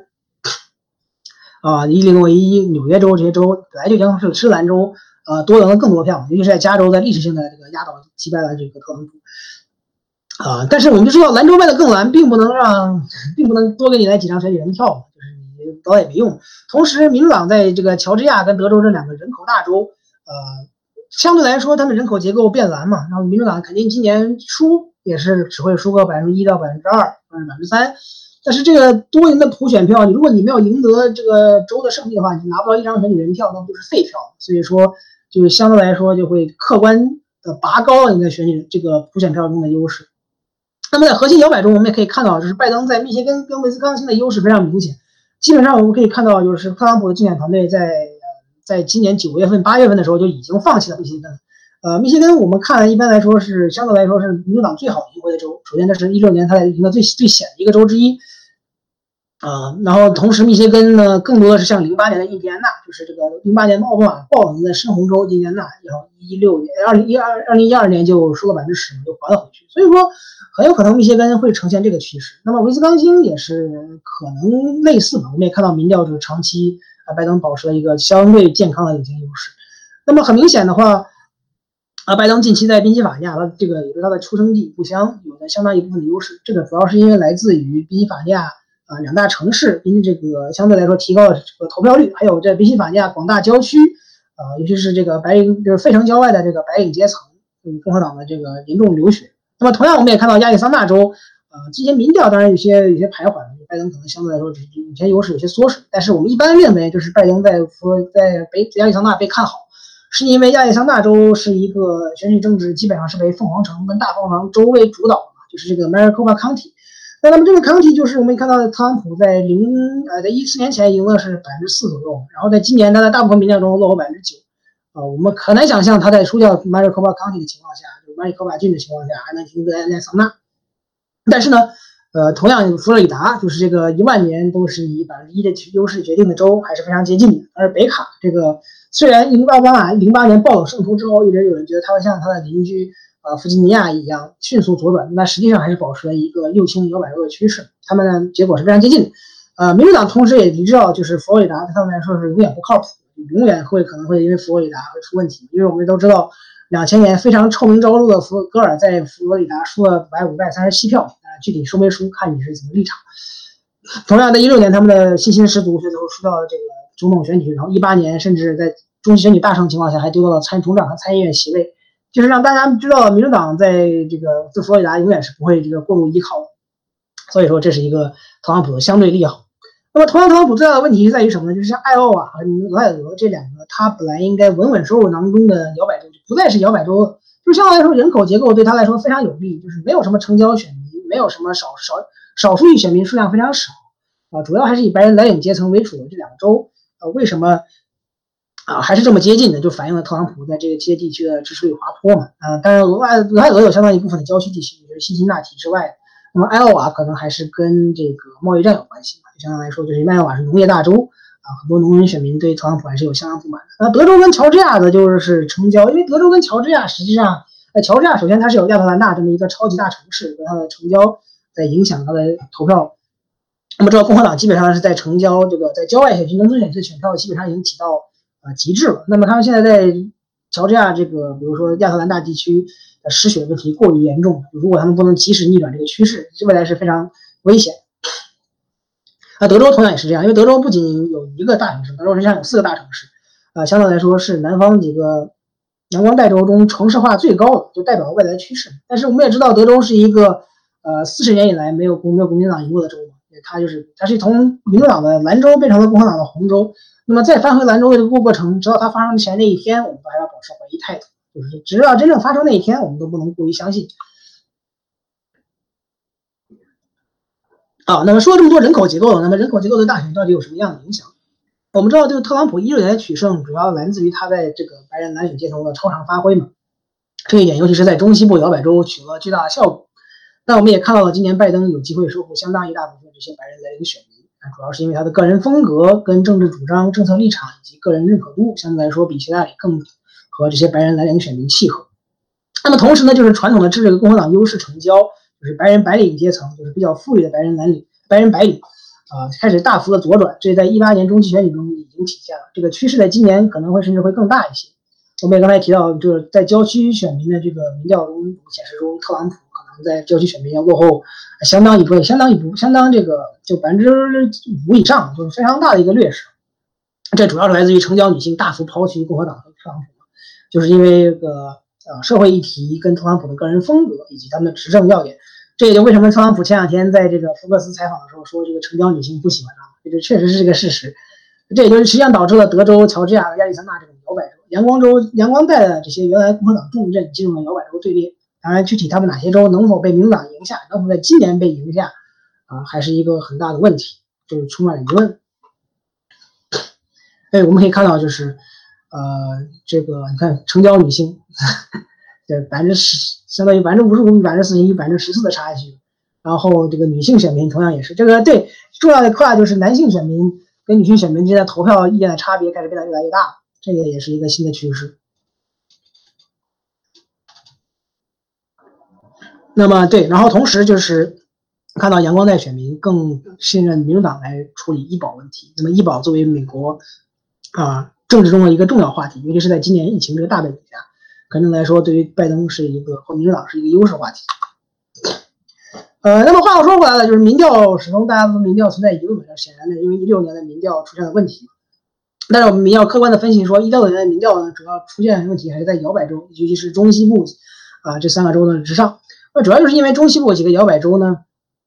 啊，我们也说到它的取样出现了问题，就是他们低这个民调公司严重低估了白人蓝领选民的比例。那么全国民调其实是相当准确的。我们知道，在最后的话，希拉里平均民调领先优势就是百分之三左右。那么最终他赢的普选票百分之二点一，啊，实际上误差并不大。但是在摇摆州呢，就是出现了很严重的差别，就是因为他们民调取业用比例就是严重低估了白人蓝领选民的占比，然后同样低估了这个白人蓝领选民向特朗普倾斜的趋势。所以为了修正的话，今年的民调啊就基本上开始采取了用选民的教育程度作为这个取样的一个衡量标准，就是他们来这个。为了科学取样来取得一个相对来说具有代表性的呃群组，呃，同样一个重要原因就是这个大部分未决定的选民投给了特朗普嘛，就是因为最后实际上呢，一六年还有相当一部分选民没有做出决定，最后他们都投给了特朗普，啊，这里就显示了，你看啊，相当一部分就是特朗普赢得最后的选民嘛，就是为什么他最后取得了非常微弱的领先优势。那么今年一个重要的问题就是未决定选民数量相对来说下降了很多，也还没有第三党派的分票。这个程度存在。那么今年的民调准吗？呃，不好说，因为民调的公司肯定有所调整，因为他们不要这不是吃干饭的。但是具体的效果还是有待检验的。那么拜登从这个领先的幅度呢，远超于其他，就是比他稳定很多，同时幅度要大，所以失的失稳的可能性相对来说要小一些。那么同时，我们刚才也讲到了，多次强调，就是未决定决定的选民相对来说比较少，那么特朗普活动空间并不大。但是我们也反复强调，就是选举人团是不等于普选票的。呃，同时这个是一个呃，《纽约时报》前段时间做的，就是如果今年的呃民调出现像一六年的误差，那么拜登还是会取得微弱的胜利，就是非常这是非常惊险。但是就你也可能看到一二年同时其实民调也出现了一定的误差，因为他们其实是第一波民调的这个领先态势嘛。所以说，呃，也许今年会出现民调过度高估特朗普和共和党的支持率的这种可能性。特别 overcompensation 有过度补偿，呃，但是这个目前我们这个最终结果怎么样，还是得得看最后的选举结果。那我们要始终要强调一点，民调它不是反映了现实的投票，它是反映了当前的选举形势，而选举形势在未来三周是会发生变化的。只不过在今年可能大量选民，可能接近半数选民在选举日之前投，已经投完票的话，那么呢，可能的未来几周的变化的影响就没有那么大。但是我们也知道，在美国当前这个极化的社会，呃，选举结果一般都是非常接近的，像这种。一九八四年啊，一九七二年、一九六四年这种压倒性选举的优势，就是说一方人普选票选百分之二十，基本上是不大可能，基本上是会在美国社会中完全绝迹了。所以说，选举结果普遍还是这个底线，就是相当两双，就是双方的底底线还是非常稳固的，就是不会出现这种底盘完全崩溃的状况。所以就让加大今年选举的，或者说，呃，近些年的选举的学这个不确定性。好。那我们就讲完了，那这个总统选举的部分。那么今年呢，同样还有这个国会选举啊。我们知道，这个众议院每两年四百三十五个席位全部要改选，那么参议院呢，则是有常规的三十三席跟这个两场特殊选举，有亚利桑那州跟乔治亚州的两场参议院选举，一共三十五场参议院选举。那么民主党呢，在当前因为在二零一八年呃在众议院取得胜利以后，现在有二百三十二比二一百九十八席，占据多数党地位。那么一般认为。呃，今年他们将百分之九十四、百分之九十五的几率，甚至百分之百的几率保护众议院多数党地位，甚至可能还会增加席位。那共和党现在是在五比一，参议院五比五十三比四十七占据多数党地位。那么一般坊间认为是两党均有机会啊拿下多数党地位。相对来说，现在因为更看好民主党一些，因为相对来说啊，拜登是在总统大选被看好的一方。呃，众议院的话就没有什么特别多的可说的，就是民主党在一八年众议院中期选举中竞争四十席，那所谓的蓝潮嘛，呃，夺回了他们阔别八年的多数党地位。那么今年因为民主党和因为首先大环境比较好，呃，拜登的相对领先优势比较大，这民主党同时在国会的优势也很大，就筹款优势也很大，然后候选人招募也很大。呃，就大概率还是会增长一些选区，不是有很多这个，呃，郊区选区，就是城郊选区，像德州啊、乔治亚、亚利桑那这些全国各地的郊区选区，城郊选区，民主党都有这个不小的增长席位的机会。同时还有白嫖这个北卡的两席啊，因为北卡北卡这个法官这个强行让他们重新划选这个就业地图，呃，吐就共和党被迫吐出了两个民主党席位，就是白送了民主党，相当于民主党都免白白送了两个席位。啊，当然，同时民主党还要保卫几个农村选区，就是明尼苏达第七国会选区啊，啊，什么亚欧瓦几个国会选区这种。那么众议院这个选举虽然就是呃，权限并不是很大嘛，但是大家都是我们如果要考虑到众议院可能会挑选总统情况的话，那么就代表团控制数量是比较关键。我们知道刚才讲了，就是共和党是二十六比二比二十二占优嘛，那宾州跟阿拉切根现在是目前是两党不分高下。呃，阿拉斯加和蒙大拿呢，这是两个这个。所谓的 large large 属于是单一国会选区嘛，他们的控制权也许会发生变化，就是民主党有一定的机会，但是相对来说并不是很大，拿到这个相对更多的众议院代表团控制权。啊，这个是这个当前选举的形势地图。就比如说这样的明尼苏达第七国会选区啊，像这个纽约二十五啊，就是民主党比较危险的。这个这个是艾奥瓦艾奥瓦一，然后像德州，你看郊区的这些选区都同样面临各种各样的问题，甚至像这个阿肯色这样的郊区，像阿肯色第二国会选区。呃，弗吉尼亚第五国会选区啊，然后这个这个是那个奥克纳吉第六，这个是呃还有个十二，还有个一，呃，还有包括一些这个什么传统民主党有一定优势，就是现在已经丢掉了，但是还是有有大有一定有一定可能拿回来，像密歇根十三啊，啊，这个是密歇根六，就还有密歇根一，当然还有就是我刚才提到什么蒙大拿呀和阿拉斯加这样的，所以说就是整体来说。呃，形势并没有什么太太大的悬念，就关键看民主党能拿到多少个席位，或者说能够拿好，都都能都是否能增加增长席位，增长能增长多少，就基本上被认为维持现状的可能性比较大。啊，这里也看到了他们的民调领先优势。那么今年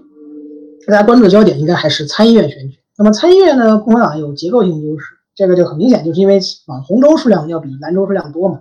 就是小州、红州、小州要比蓝州要多一些，但是这个并不是不可逆的。如果说共和党真的就优势那么大的话，那么他们不会在过去二十年只占据了多数党地位十年，而是应该长期把持这个多数这个参议院的多数党地位吧。但所以就是其实是因为，呃，选举是靠赢出来的，不是靠结构性优势躺出来的。啊，每年选举大选，每两年的大选的这个或每两年选举的形式跟风向是最重要的。呃，选举地图跟这个。啊，当然选举地图同样也是非常重要的嘛，但是就是候选人跟两党的这各各场各选举中的势头都是同样非常重要。那么今年呢，改选的三十五个席位中，呃，共和党要保卫要二十三席，这个民主党就只需要保卫十二席，就跟两年前就恰恰相反。因为两年前中期选举，为什么民主党在众议院赢了那么多席位情况下，还是丢掉了几个参议院席位？就是因为他们的版图非常劣势，因为他们要保卫二十三席，啊，不二十不二十三，二十五席，而共和党只需要保卫八席。所以这就是相对来说，就是地图对于今年对每年选举是非常重要的，因为所以主要是就是因为美国美国参议院选举是取决各个州的独立选举结果嘛，所以版图呃是无比重要的。但是呢，在这个政治高度极化的时代，参议院结果开始跟总统大选结果出现高度趋同的情这个状况。一六年的是历史上第一次，就是两党就是总参议院选举的结，各州参议院选举结果跟各州总统选举结果是完全一致的，就是这个州只要投给了共和党总统，投给了特朗普，那么他已决定出的一定是一个。啊，共和党参议员。那今年来说，呃，我们可能不会期待就是完整的会是出现这种状况，也许会有几个民主党参议员候选人比拜登的表现好一些，这是有可能的事情。那当然也可能还是就像一六年这样出现完全啊完全一致的这种状况。啊，这也是同样是水晶球在今年参议院选举啊基本形势估计。你看，我们可以看到亚利桑那。啊，科罗拉多缅因是民主党被看好翻盘的，然后民主党在阿拉巴马州又是被看好要丢掉。那么同样最有可能决定参议院控制的就是北卡。像北卡最近因为闹出了这个民主党候选人不是这个婚外情嘛，然后给给给自己的妻在选举在明明知道自己要参加选举一百天之前的时候还还在跟这个这个潜在情妇这个发短信聊天，总以为自己不会被抓起来。但是现在来看，他的形势倒也没有多大变化，因为我们要知道，在特朗普时代以来，大家对性丑闻的这个吸引力可能就少了很多。但是具体呢，这个长期的效应还没有展现出来嘛，因为丑闻往往都最大的问题就是丑闻不是单一事件啊，这才是大问题。那么同样的一个有可能就是民主党的替代替代目标就是爱奥瓦。啊，这个这有可能是他们作为他们第五十席或者第五十一席，然后蒙大拿他们的轮长州长也有可能会使得这场参议院席位有些接近。然后呃，他最近最近他们把阿拉斯加改成了这个这个 Lin Republic，就是更加竞争力更大一些。堪萨斯也是，然后呃还有乔治亚的两个国会选举参议院选举，以及最近这个大家可能比较关注的就是 Lindsey Graham，就是特朗普的原来是特朗普的主要这个质疑者，后来上任之后是铁杆。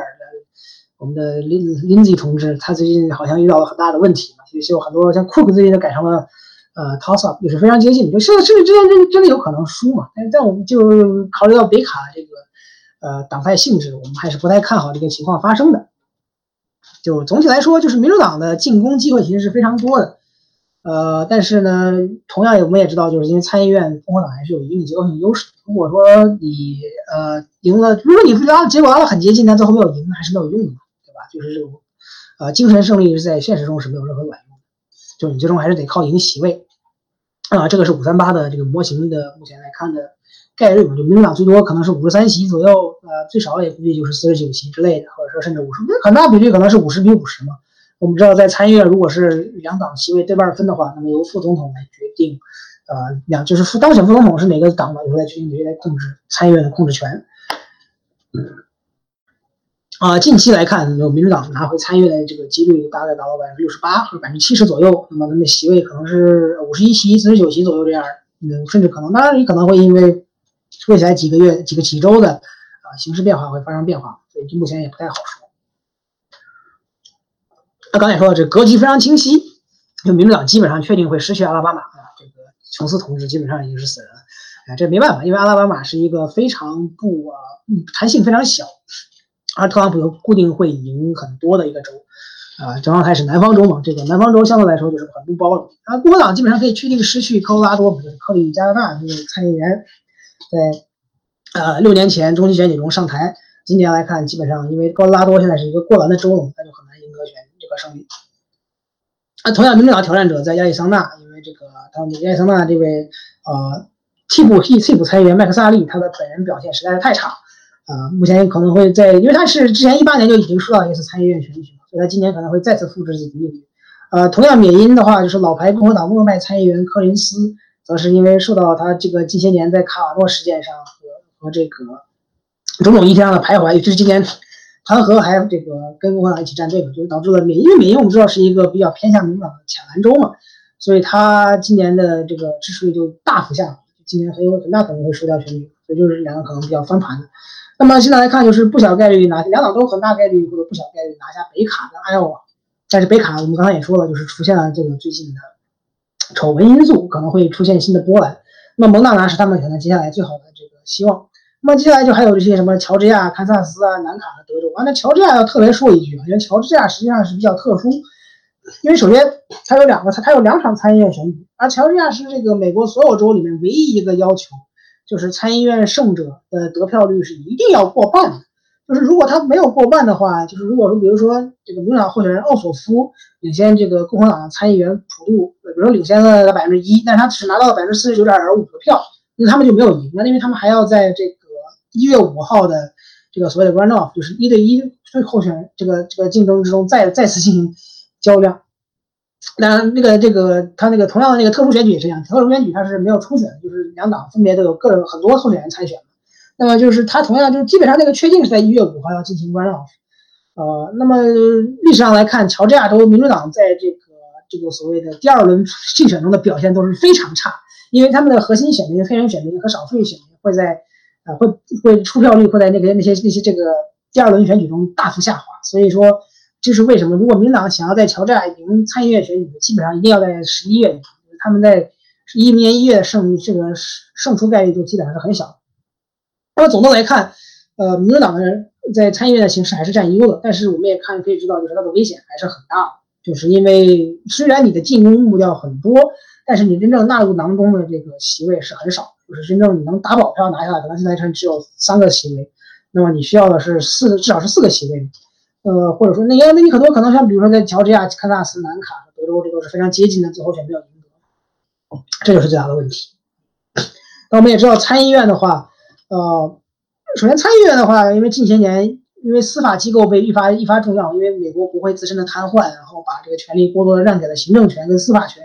那么参议院相对来说就是国会更重要的一个机构，所以说。啊，今年首先是众议院可能有潜在的总统大选裁决角色，当然我们认为这个可能性并不是很大。就是具体来看的话，啊，因为这个每年可能都会有这么相关的讨论，但最后一八二四年以来已经将有两百年时间没有啊众议院来选总统这个事情。那么同样呢，就是民主党参议院席位将决定多少，决定他们在潜在未来的这个议程能否被推到，就是潜在的拜登政府。的这些政策提议呀，是能否这个实施？我们可以想象，就是如果共和党保持了参议院的控制权，民主党的拿回了白宫的话，那么未来美国的四年内政基本上就可以被认为是一事无成。因为共和党参议院基本上会啊否决大部分民主党的众议院呃提出的策政策和拜登政府的政策，同时呢，人事人事任命中可能也会面临各种各样的阻挠。那么这个对啊，参议院席位这个多数或者说多数党地位，同时还要涉及到最高法院。就是民主党内部现在出现了很多声音，要修改最高法院的这个具体有多少法官了，然后还有这个议事议事规则的修改问题，就是费罗巴斯就是费利巴斯托，一般我们也称之为就是啊，说白了就是超级多数，就是要求共参议院什么什么法案都需要六十票来决定的这个问题，就是民主党一直在有呼吁要废除这个制度的呼声。那么具体他们有多少个参议员将决定他们能否办到这个事情？因为我们知道，虽然这个核选项。呃，来改变参议院议事规则只需要五十票，但是民主党的很多参议员也许是不愿意改变这个问题的。所以说，如果说你要改变啊最高法院和议事规则这些问题，可能至少需要五十二个甚至五十三个参民主党参议员才能达到这个目的。啊，同样，他也决定了，当然，就我们刚才也讲了，决定了共和党未来能有多大抵抗力。就是即使我们是少数党地位，呃，我们有多少个席位，有多少能多大程度的让民主党的这个拉票，这个凑凑齐五十票有多么困难。都是非常重要的，对吧？同时，因为我们知道，二零二零年、二零二二年的参议院选举地图对共和党也不是很有利，所以说，基本上今年他们丢到参议院的话，那么二零二二年也很难拿回多数党地位。这这跟一二一八年其实有一个非常异曲同工之妙。哎，这就是几位比较危险的共和党参议员啊，这个让大家这个饿一天筹款的麦克萨利，然后加德纳。这个乔治亚的普渡，这个艾奥瓦的那个厄尼斯特，啊，嗯，这个缅因州的柯林斯，蒙大拿戴恩斯，然后啊，北卡蒂利斯，然后以及我们人见人爱的林子。那么就是近期大家可能比较关注的，就是因为下周就要参议院司法委员会啊就要开展开听证会了嘛，就是新大法官和最高法院的未来。我们知道这个自由派的啊象征大法官金斯堡。啊，在这个一十月十八号去世了，然后就是特朗普又提名了第七巡回上诉巡回法院的呃大法官巴雷特作为替补人选。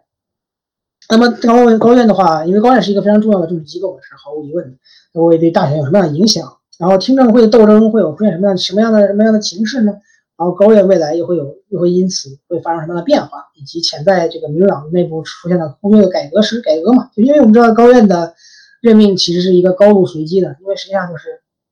跟生与死有关系，就是大法官死什么时候？有的时候是他他也把不准这个事情，对吧？什么时候退？但是什么时候退休还是有这个把握。但是这个死亡这件事情，毕竟什么人都不太清楚。你看这个一六年斯卡利亚大法官看上去非常健康，但是突然就打完一场一场一场一场打猎之后就突然病逝了。所以说，呃，他的这个高度随机性，让很多人觉得，尤其是宪法专家觉得这种制度是不太不太合理的，呼吁改革。但是同样，民主党还要还在谈及扩充高院。呃，我们知道有这个今年九月十八号，也就是大概三周前时间，就是金斯伯格，金斯堡大法官 RBG 啊，因为胰腺癌啊不幸去世。那么他呢去世之后呢，就是特朗普就迅速提名了第七巡回法院的大法官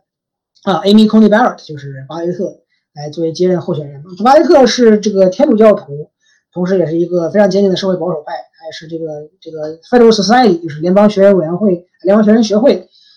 的这个组织社团的成员，争议比较多嘛，就是因为他在这个一七年上七旬的时候，听证会就告了他，因为他就他之前是圣母大学的法学教授，他之前写了很多关于社会议题的这个法律意见，就实际上是一个对堕胎问题的稳定反对派。然后他对这个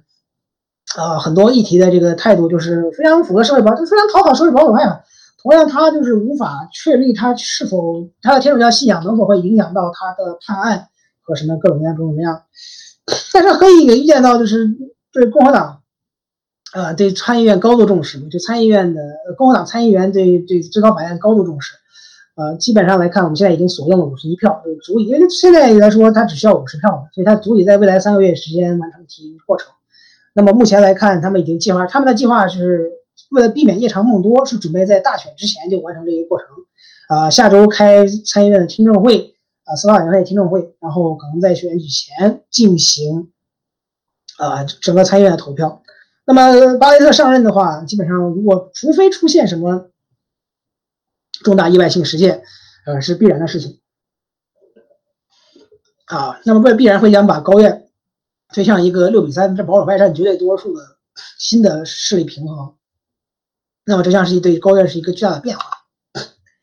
呃，最高法院大法官的过程一般是，首先是需要通过总统提名，然后在一九三十年代以后形成了司法委员会将召开听证会啊，这个现在实际上大大众直播的嘛，然后这个参观司法委员会进行投票。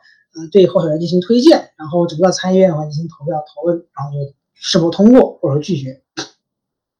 那么一七年之后，呃，因为一七年之后，这个康这个麦康奈尔就是参议院的多数党领袖，人称人见人爱，人称的规丞相，就是说高院大法官人选不再受这个传统的 filibuster 主王议事六十票的影响，也就是现在只需要五十票就能通过。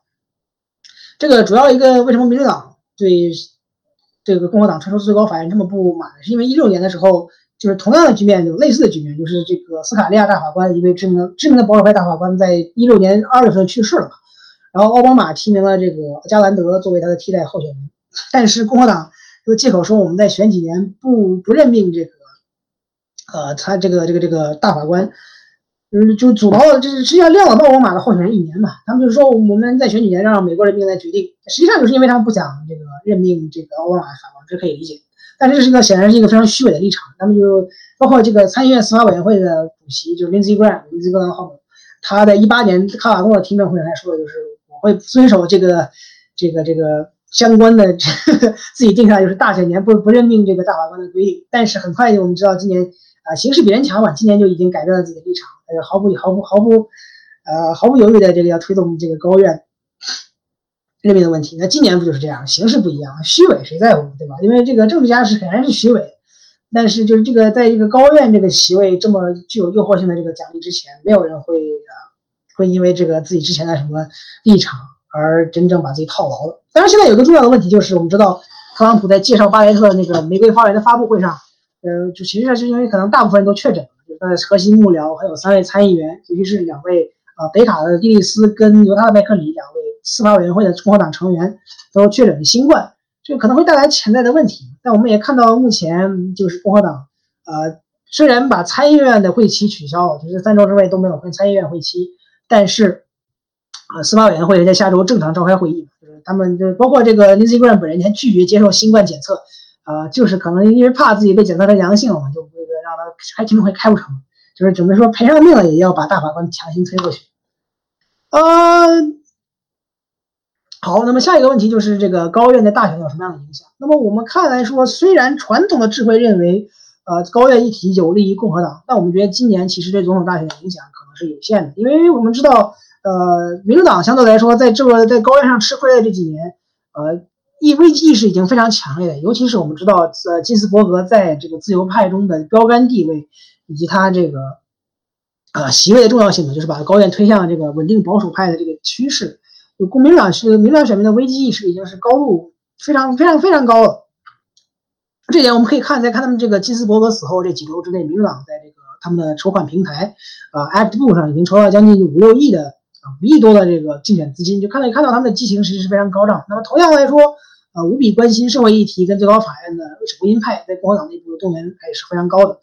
同样，我们也知道今年的双方阵营其实早就已经高度动员了。所以他们都是根深蒂固的，无非就是高院就是把双方的投票率都重新再推高一点。啊，这边也可以看到，像比如说 ABC 跟华盛顿邮报这个民调指出，只有百分之十一的选民把高院作为核心议题。当然，高院不是不重要，但是在今年像有这个疫情和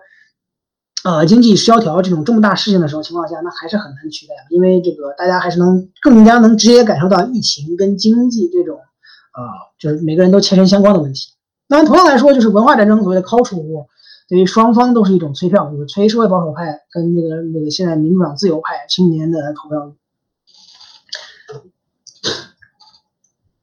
那最高法院最多可能还是跟参议院选举有一定的影响，就是使这个浅蓝州参选的民共和党呃参议员更加难处，然后啊红州的这个民主党的候选人可能相对来说比较问题比较大一些，就是主要这些社会议题嘛，就是啊主要就围绕堕胎。当然最后可能就是为什么共和党说有的说要急着这个在大选前把最高法院的这个空补填了呢？就是说要。高院来裁，有可能高院要裁判这个选举结果。一零年不就是发生了，就是五位保守派大法官实际上停止了佛罗里达的重选，呃，重点选票重选行为把总统包括拱手让给了康啊不不实嘛。那这种计票结果，或者说就是比如说今年比较担心的就是，呃，法官们呃停止各州的这个计票过程，就是在特朗普，比如说特朗普在选举日领先，但实际上因为民主党很多选民选择是用邮寄选票的方式来投票。啊，他们的选票到后来再选，就是他们在停止这种计票过程。那我觉得这种可能性其实是非常小，因为这个，呃，还是过度冒犯了今年的这个政，就美国这个民主政治的底线嘛。然后同时来说，选举结果必须要特别接近的话，才能高院才有这个泄露的可能性。比如说像特罗里达这种五百三十七票啊这种闹剧，今年的选举结果也许不会那么接近。当然，也许他也会打脸嘛，毕竟二零二零年什么事儿都没，什么事儿都有可能发生，所以再发生再奇幻的事情，我们现在也不奇怪。呃，听证会的话，就是现在来看都是一个比较大的媒体关注焦点。实际上就是你，如果你仔细看完了三天的听证会，就是非常无聊，就是双方就是始终反复反问的就是问题，就是你在堕胎上的堕胎问题上的立场是什么样的，然后你在行政法律题上是什么样的，基本上都是在给对方下套。那一般来说，呃，他们候选人的回答都是我们会尊重先例，但是先例大家这个尊重先例就是，呃，所有所有判所有过去过去最高法院的判例都是先例。直到我们推翻了，它都不是先例，对吧？所以就是这样。那么一八年呢，我们知道，啊，我康纳尔诺大法官就是接替当时的摇摆票肯尼迪，呃，他的听证会本来是已经开完了，就没有出现什么大的问题。然后最后就出现了这个性侵事件被曝光嘛，就是后来就重新开了一轮听证会。那这个里头就有大家质疑，就是民主党很多人就质疑，为什么范因斯坦就是民主党在司法委员会上的呃头号成员，他有这个。他已经收到了这个消息，却没有最后捅出来。等到实际上等到最后才捅出的结果，呃，但实际上就这个引发了很大一部分的这个争议，然后就这个事件整个就成为了美国社会，反正就重新又又把美国社会进一步撕裂。呃，双方都这个高度动员，导致了一方从另一方面就导致了一八年民主党的这个中期选举，啊双方的对投票率都非常高，甚至有的民主党参议员认为卡瓦诺事件这个害了几个民主党参议员。当然这个。呃，具体是否是真的是真相，在现在学界也存在争议。有很多人说，可能认为，比如说印第安纳州跟密苏里州民主党参议员输掉，最终是因为这个他们的州过红了呢，还是因为卡瓦诺事件？这个其实是有争议。那最终呢，卡瓦诺事件的这个性侵事件呢呃听证会是没有改变结果的，就卡瓦诺最终还是以五十比四十八票的非常微弱的优势被任命。那么他现在来看，他就是终任期终身嘛，所以说你也没有什么办法。那么同样同理，就是巴雷特，除非出现什么重大变故，比如说本他本人已经据说已经感染过新冠，现在已经痊愈了，所以说据说是有抗体。当然，我们也现在知道新冠疫情也不是没有二次感染的这种情况。呃，但是如果除非是共和党在大范围，他们参议员大范围感染，呃，基本上他进入高院是一个非常稳定的趋势。那么共和党甚至来说不愿意赔上这个参议院短期的代价。我们也知道，大法官是任期终身的，那他们的影响力可能会远超于这个短期之内的。呃，短期之内的这个参议院的这个多数党地位，就是反正这是一个这是一笔很很很很很合适的买卖嘛。对于共和党来说，那毕竟同样来说，如果我们今年本来就要输掉参议院的话，那还不如趁着我们还有权力的情况下，把自己能控制的一个一方面这个司法权给稳固起来，这也是他们思考的一个呃思路。那么高院的未来呢？啊，显然是因为首先是这个 RPG 本人自己拒绝退休。啊，酿下了大祸，这个这个很正常，因为伟人总是对自己的身体状况估计，呃，出现严重的问题，就是他们总是为自己的生觉得自己能多干几年。那其实这也不是马后炮，因为在早在一二一三年，因为我们知道 RPG 历史上已经得过很多次癌症，就有很多民主党内就有大量的呼声，就让他下台嘛。因为那个时候民主党还把控了参议院，跟奥巴马还在位，但是他拒绝，因为他认为当时还有这个六十票的规则，认为他的替代者可能不会像他一样自由，同时认为他自己春秋鼎盛，身体状况非常好，不愿意让出这个最高法院大法官这个宝贵的席位嘛，这也是可以理解。但是就这个显然是他的这个做豪赌最后出现了问题，就因为我们也知道，呃，他这一生奋斗奋斗的这些目标，可能就会在新时代的高院就会被推翻了。那么六比三的高院，实际上进入了罗斯福新政以来最为保守的时代。虽然说我们过去有很多这种是共和党任命的大法官占据绝对多数，甚至在这个奥巴马上台之前，共和党任命的大法官是比例是八比一嘛，啊，在克林顿上台之前就是八比一，但是实际上克林顿这个不共和党总统经常出现看走眼的状况，所以就是自由派跟保守派的比例并没有那么啊失衡。啊，很多时候还是维持了四比四比一，甚至五比四，或者双方就倒过来这种情况，或者四比四比二比三这种，相对来说非常分裂。那么同样来说，我们知道高院近些年因为国会这个和行政权的相对退让，实际上成为了一个实际上不仅是司法扮演司法权的角色，还导还同同时还扮演了相当多的立法权的角色。那实际上我们就知道，最高法院的大法官虽然这个道貌岸然，但他们其实就是九个穿着袍子的大九个穿着袍子的政治家嘛。他们所做的大部分判决其实都是政治家的考量。你看奥康纳尔之前这种这种拉选盟选民联盟啊。不是拉选拉法官联盟或者拉意识形态联盟，都是这种，实际上都是政治行为。我们也可以讲，它并不是法律行为。实际上，很多时候高院的判决就是立法，就是重新像这个一二年这个罗伯茨大法官对奥巴马医改的判决，就实际上是把把奥巴马医改重新扭扭转了嘛，就是他要把很多奥巴马医改中的款项改成了这个可选，比如说 Medicaid expansion，就是扩充这个医保计划。那本来这个 AZA 的话，奥巴马医改就是要求每个州都强制，但实际上就是。然后罗伯斯大法官就重写了这个大法，实际上相当于就重写了这个那个法律。那么同样最大最关注最大的就是这个罗伊诉韦德案，就是堕胎权的保护。我们知道，在最近一次高院的关于堕胎权，就是关于这个德州的堕胎堕胎法，那就是五比四呃这个推翻了嘛。但是五比四的话，现在少了金斯堡一票，即使这个最高法院的首席大法官呃罗伯茨呃还是跟自由派站在一起，那么他还需要拉一个。啊，保守派大法官，那么来说，这是一件非常困难的事情。啊，同时我们也可以知道，就是保守派大法官必然会阻挠潜在的拜登政府施政。我们也知道，现在就是美国，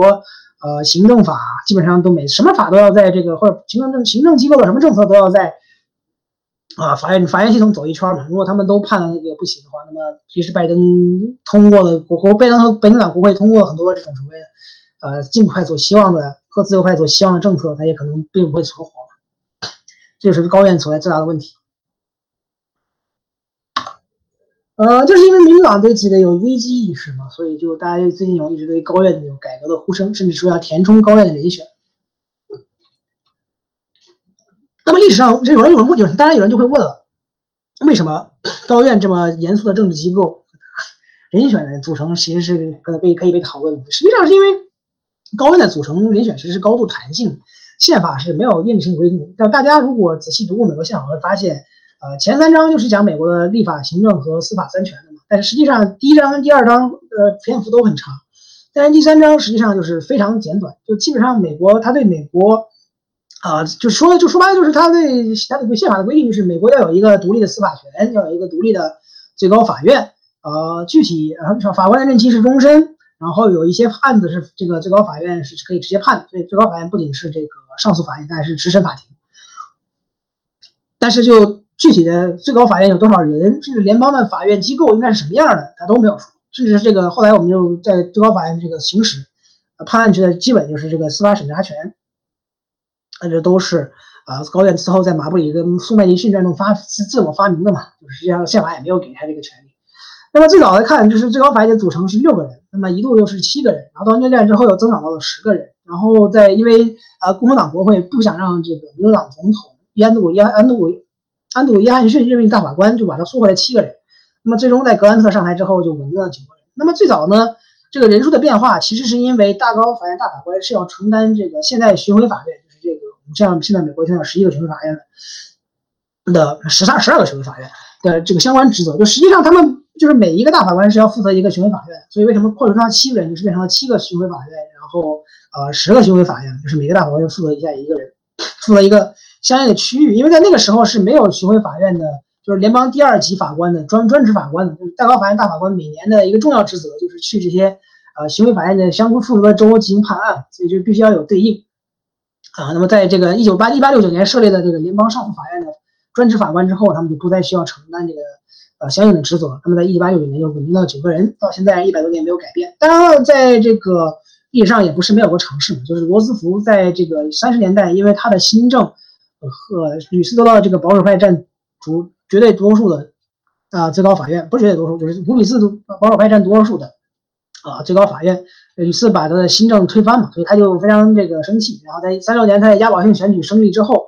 啊，因为他第一个任期之内没有这个任命大法官的机会嘛，所以他额外就提出了这个呃改组最高法院扩充，就是所谓的扩充法院计划嘛，就是每就是说每七十岁以上的大法官。呃，额外给他一个任命新的大法官机会，最多任命六个，所以当时就一共有六位七十岁以上大法官嘛。当然，他为什么第一他第一任期之内大法官那个没有退休呢？啊，其实是跟这个金钱有关系，因为在大萧条期间，美国国会把这个大法官的退休金砍半了，就是原来大法官是可以拿全额退休金的，就是两万美金一年的时候，那么他你涉及到一万人，像几位这个像这个高尔派大法官范德法特，就他拒绝不退休的原因，就是因为他不愿意自己的薪水减半。然后就是这三七年，这个，呃，这个三七年，这个国会通过恢复了薪水之后，他就退休了。然后后来就罗斯福在陆陆续续的，因为他罗斯福干了十二年总统，他陆陆续续就任命了，呃，最最高法院八个法法官，所以就最后这个，当然因为外界的反对，他的扩充法院法院计划也没有成功，但是他最后还是改组了高院了啊，这主要是因为他任期长。但相应来说，就民主党因为现在就在肯定可能长期或者自由派要在最高法院陷入一个劣势的状况。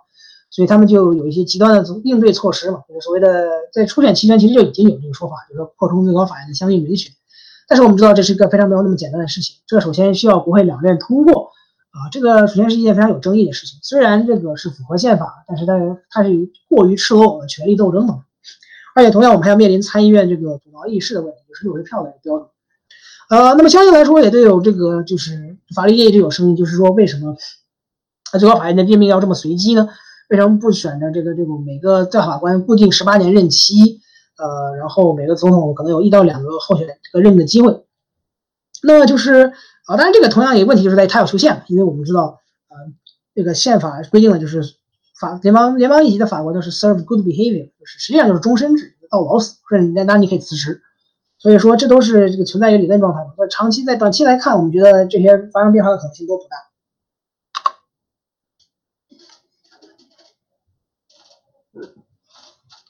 哎，这是那个罗斯福当年的福 斯罗斯福的漫画《Pack the Court》啊，这是这个今年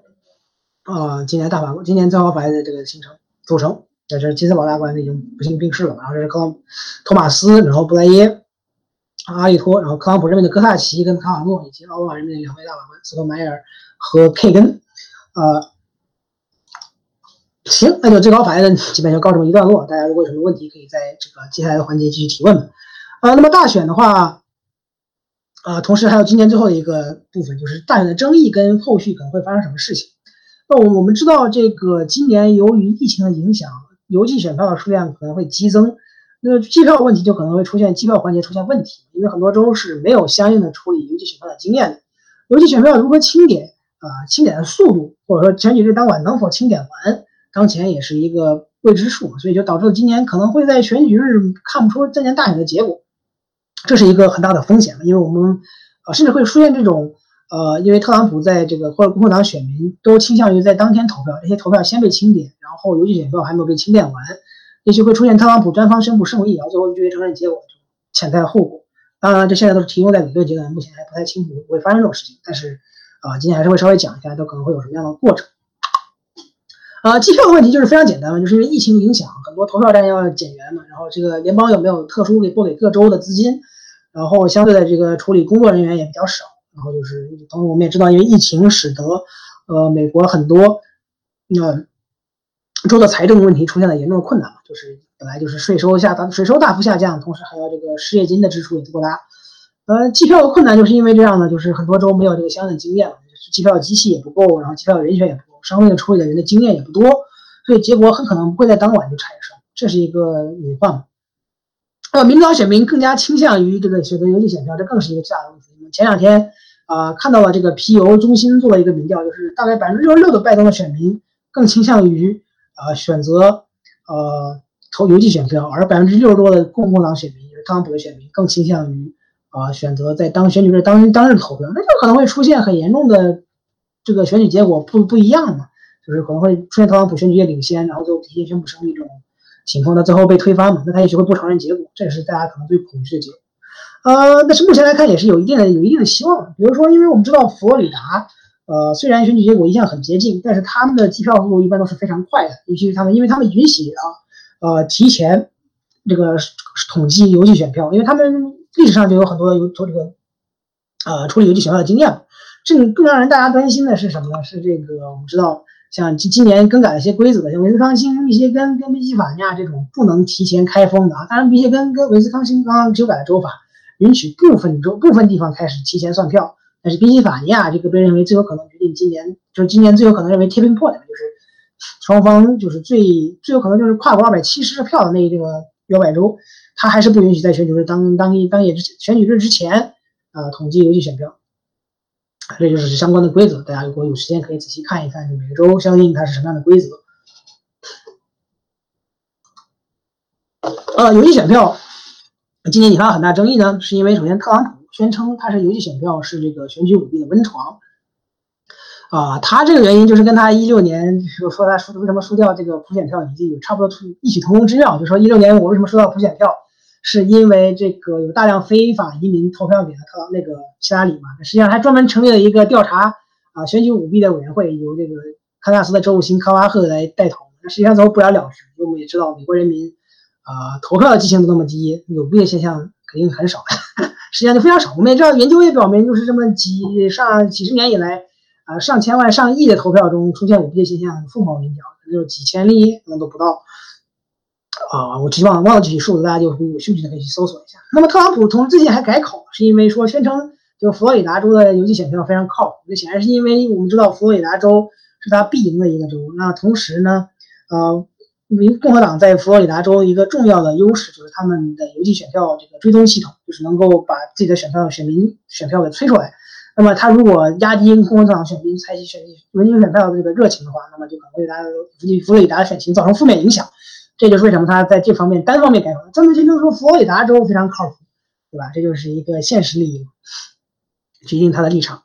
那么往年来看，邮寄选票两党都非常平均的。我们也知道，像很多这种全邮寄选票的州，比如像怀俄明跟蒙大拿，都是传统的共和党州。呃，这就是他们操作了这么多年，包括犹他，啊，都是没有什么样的问题，都是没什么问题。就是共和党选民跟民主党选民基本上都是同样把它作为一个比较公平的，就是没有争议的，呃，选举投票手段。那么今年来看，就是民主党因为首先，呃，出于疫情的考量，还有出于特朗普攻击的考量，就是更有可能会，呃，选择投邮寄选票。那么这就是我们刚才讨论的，就是邮寄选票计票延迟问题那。同样还有一个问题，就是因为邮寄选票，我们知道它是实际上需要这个程序是很复杂的，有的时候它需要这个呃选民寄错寄对这个写对形式，寄对地址，然后这个签名还必须要符，那么就会出现可能会有些票会被拒绝。我们知道，在今年最最典型的就是灾难性，就是像今年呃之前没有大量处理邮寄选票经验的纽约州。啊，今年初选的话，六月初选，实际上寄了六周多的票之后才寄完，然后寄有将近百分之二十的邮寄选票最终被拒绝，就因为他们说不符合规则，所以这才是真正大家担心邮寄选票的问题。当然了，最后会发生什么情况？呃，初选的情况是不是会再次在大选中发生？呃，具体这个还是要看最后的形势。但是我们看来说，今年邮寄选票显然是将会影响到啊大选的一定的这个这个走向的。当然，我们要看最后大选结果是不是接近。如果接近的话，肯定会有因为大选如果接近的话，有一万种理由会造成接近。啊，如果不接近的话，那么就没有人关心这些小问题。啊，首先这我们知道，许多州没有处理大量邮寄选票的经验。啊，这些州选举法又不允许提前清点选票，那么选选民有可能搞砸搞砸选票，最终导致的选票作废，就是结果延迟，局势混乱。啊，所以这就是为什么大家要担心因为我们知道这个，在目前国目前社会这么大分裂的情况下，这个。还是很脆弱的，尤其是现在啊，社会上不安的因素还是比较多的。啊，那么最后一个问题就是特朗普拒绝认输了，就是他多次公开称宣称这个选举存在作弊状况，说可能不会承认选举结果，甚至不愿意承认，不愿意这个呃确认他会这个啊这个和平交权嘛，就是即使他输掉选举。不过这个任期自从在他的任期在今年任期在一月二十号就自动到期了嘛，所以即使在那个。他倔强，他的倔强也没有什么大用，除非是今年选举结果出现了巨大的争议。呃，美国更长远来看，虽然现在民主制度出现了严重的问题，但它也不是一个香蕉共和国，就不至于出现这种呃一方单方面霸占白宫不走的这种情况。即使这样，我估计到时候也会出现被清被清除，尤其是我觉得共和党也会呃就把他请他退位让贤了。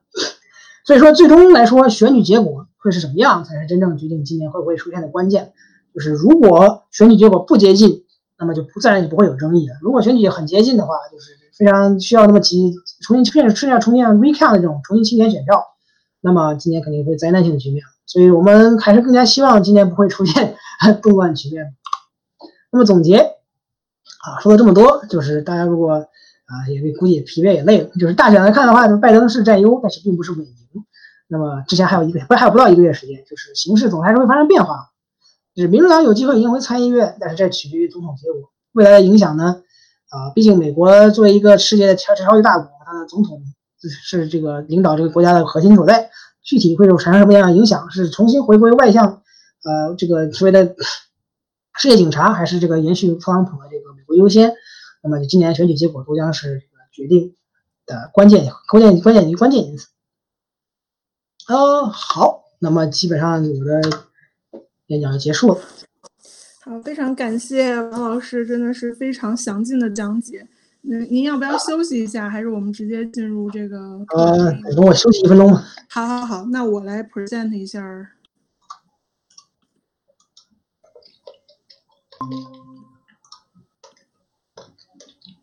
好，那也欢迎大家继续到这个 Slido 的页面输入大选的拼音，然后进行提问。即使你没有问题，你也可以去来 vote 一下别人的问题，啊，这样就可以让这个问题更快的被回复到。然后也呃欢迎大家继续关注湾区文化沙龙其他的活动，然后这边有我们的公众号还有网站，如果你还没有关注的话，请扫码关注一下。然后主讲人王浩然的公众号栏目也是非常的优质，里面有很多他深入解读的信息，包括他刚才讲的邮寄选票。还有高院人数之争，这些在他以前的呃文章里面都有所提及，嗯，包括他之前写过一系列共呃特朗普和共和党的爱恨情仇那个系列也非常精彩，啊，还有对一些地方选举，包括呃就是国会啊，还有参院的选举都有非常详尽的解读，嗯，强烈向大家推荐一下。然后我来 share 一下这个。大页面。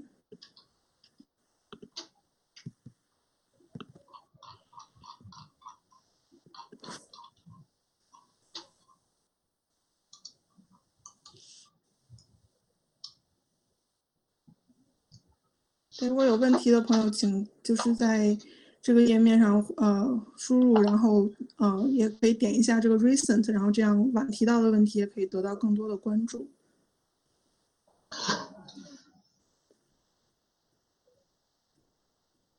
王老师，您回来了吗？啊，没问题。啊，好，那我们就开始回答问题吧。呃，好，没问题。好，好，第一个问题就是说，呃，看到 YouTube 有不少华人个人政论频道全面支持川普和特朗和那个共和党，您知道为什么华人美国华人有不少支持保守派的吗？啊，这个我觉得好像这个这个，我知道李阳老师就三通老师之前写过一篇文章，就是。所谓灯塔主义，比如说中讲的是中国知识分子的这个传话传话，就是很多时候我觉得可能是一是可能跟社会保守价值观有关系，就是大家啊这成长的环境有一定的关系，就是还是更加的可能说就就跟跟国内这个改革开放之来的一个政治态势有关系，就是呃这个个人主义或者说就是跟这种美国的这种自人个人自由或者什么的有一定关系。但是他们为什么支持川普？也就是可能就是。呃，相对来说的西调反应就是反，因为有很多人也许是因为就是反，纯粹是反对中国政府或者说啊，对吧？就因为特朗普是 所谓的反攻人士，然后就会有这种强硬的西调反应。但具体来说，他们的行为是比较难以解释的。当然，这个可能你得看他们个人情况。就是很多人是确实就是他们的政政治倾政治倾向就比较偏向保守派，就是尤其是在社会价值问题上和这种个人价值观问题上，呃，可能还有有些时候还跟信息源有一定关系。我觉得。好的，呃，然后刚才您提到那篇文章是那个呃灯塔主义和中国自由派知识分子的川话，然后这边有一个 Matters 的简短的一个三图老师自己写的一个总结，对，然后对那个好像现在只有英文版，嗯，从那个对对完完整的那个论文只有英文版，然后如果感兴趣的话，待会儿我们会把这个链接放到呃群里，嗯，就反正就是跟对，就还是跟中国的意识形态跟美国意识形态有一些非常有意思，或者说。这个不吻合有一定的关系。嗯，是的。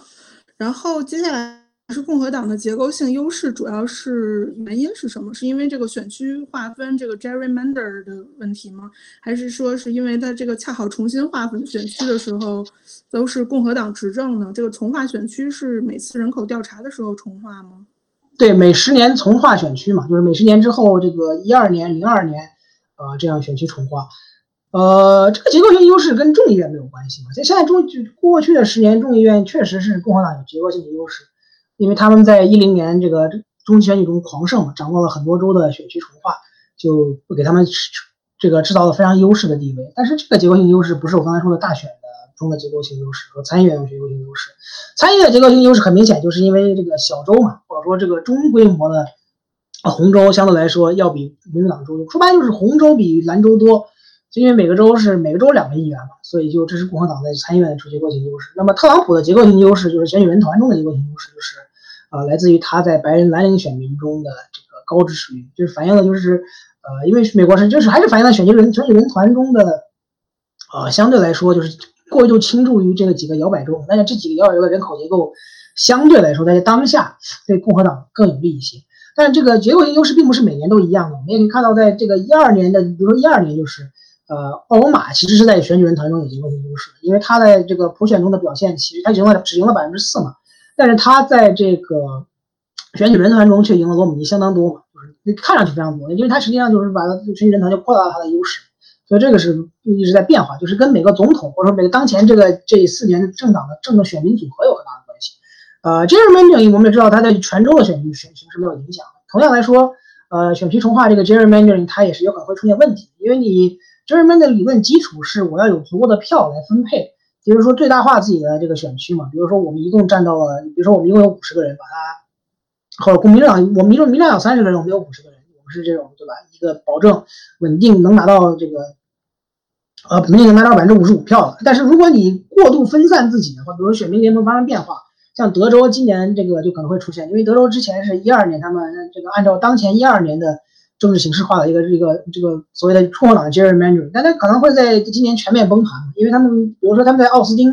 把这个奥斯汀这个市城市分分成了六个六份儿，而不是只给他们就直接扔给民主党一个核心奥斯汀的选区。那么他就今年就因为他的成交向共和党反噬，有可能他会输掉这六个所有选区，所以这就是他们的问题。就 gerrymandering 并不是这个万能，尤其是因为它是十年期十年期的嘛，所以如果到了十年最后，因为选民结构是会发生变化。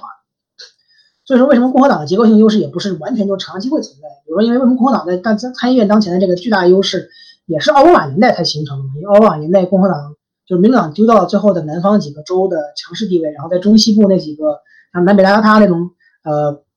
农业州本来有非常强烈的民主党参议员传统，但现在都丢掉了。就是这都是因为这我们现在处于一个政党重组的一个周期中，它可能在未来还是会发生变化。那是不是正好今年也是这个人口调查的年？那今年是不是也是格外的重要呢？因为会重跟重化选区有关。哦，对，今年选区今年是很重要，因为今年就包括了，但是很多但很多州议院选举是在一八年就已经选完了嘛。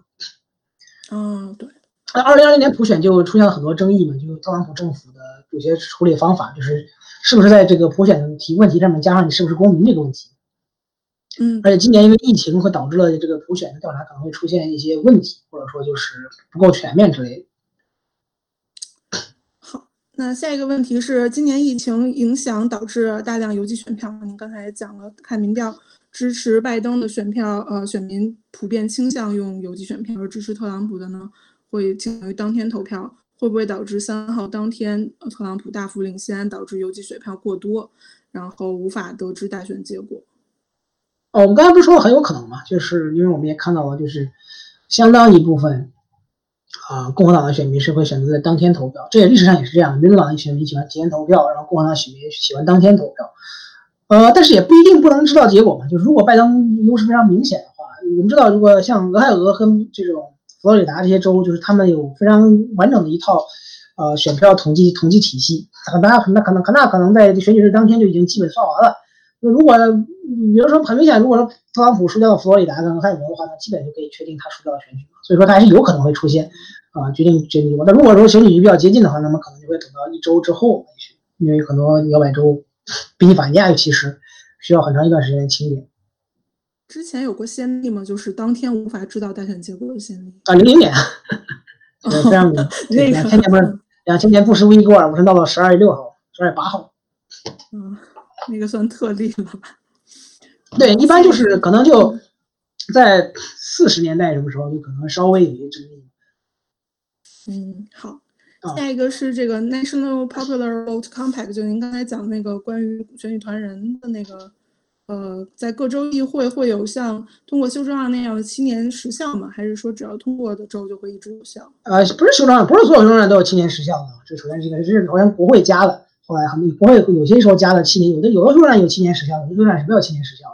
呃，包括我们知道最最新批准的第二期修正案，实际上是一个。呃，上个这个美国建国初期就已经被提出了修正案，最后是最后给找出来，重新给过了一百多年之后重新通过。啊，宪法上同样也有争议，就是这个这个主要是因为跟那个七年争议最最近今年比较大的是那个就是 Equal Rights Amendment，就是那个平权平权平权平权平权法案。啊，它不是就国会当年通过了七年嘛，就是这个通过了七有个七年七年年效嘛，然后后来延伸到九年。但是就有一直有人争，他他他他没放到那个宪法那个本文原文原文之中嘛，所以就他是国会例行通过立法确定的，所以就不知道确定这个东西是不是有时效。呃，有没有七年我具体不是很清楚啊。这个 National Vote Compact，但大部分他们都是跟这个捆绑，就是二百七十，是不是过了二百七十票？然后甚至有的州就已经给废掉了，就是比如说科罗拉多，我记得就是通过之后就给废了。哦，您说的刚才这个 Equal Rights 那个是不是就是今年那个？有有那个美剧呃 Miss American 的那个那个法案，就是女性也有平等投票权的那个事儿。呃，不是，那个是一那个是一百年前的这个第十九第二十修正案，呃，它是另外一个就是给确保就是女性这个平等地位，对吧？平等地位写入宪法，那个是七十年代推动的一个，就是第一代女权运动推动的那个宪法修正案，然后最后一直没通过，就今年说是已经达到了三百三十八个州，就是必要的这个。必要的这个呃相应的，但是有几个州其实是撤销了自己的这个认可，但是同样也存在宪法修正问题，就是你这个州能不能撤销自己的宪法已经认可的宪法条款，嗯，对吧？就是反正你你就一笔烂账，就是你要不就重新弄嘛，对对吧？所以很多人就就没有意愿。好，呃，下一个问题是老两党对峙的局势有可能被打破吗？最有希望或者说现在最受欢迎的第三党派是哪个呢？没有，这个答案就非常简单，美国的两党之将长期持续。呃，最受最受欢迎的第三党派，一般来说应该就是自由意志党 （Libertarian） 或者说是绿党。但绿党的话，相对来说没有 Libertarian 的得票率一般高一点。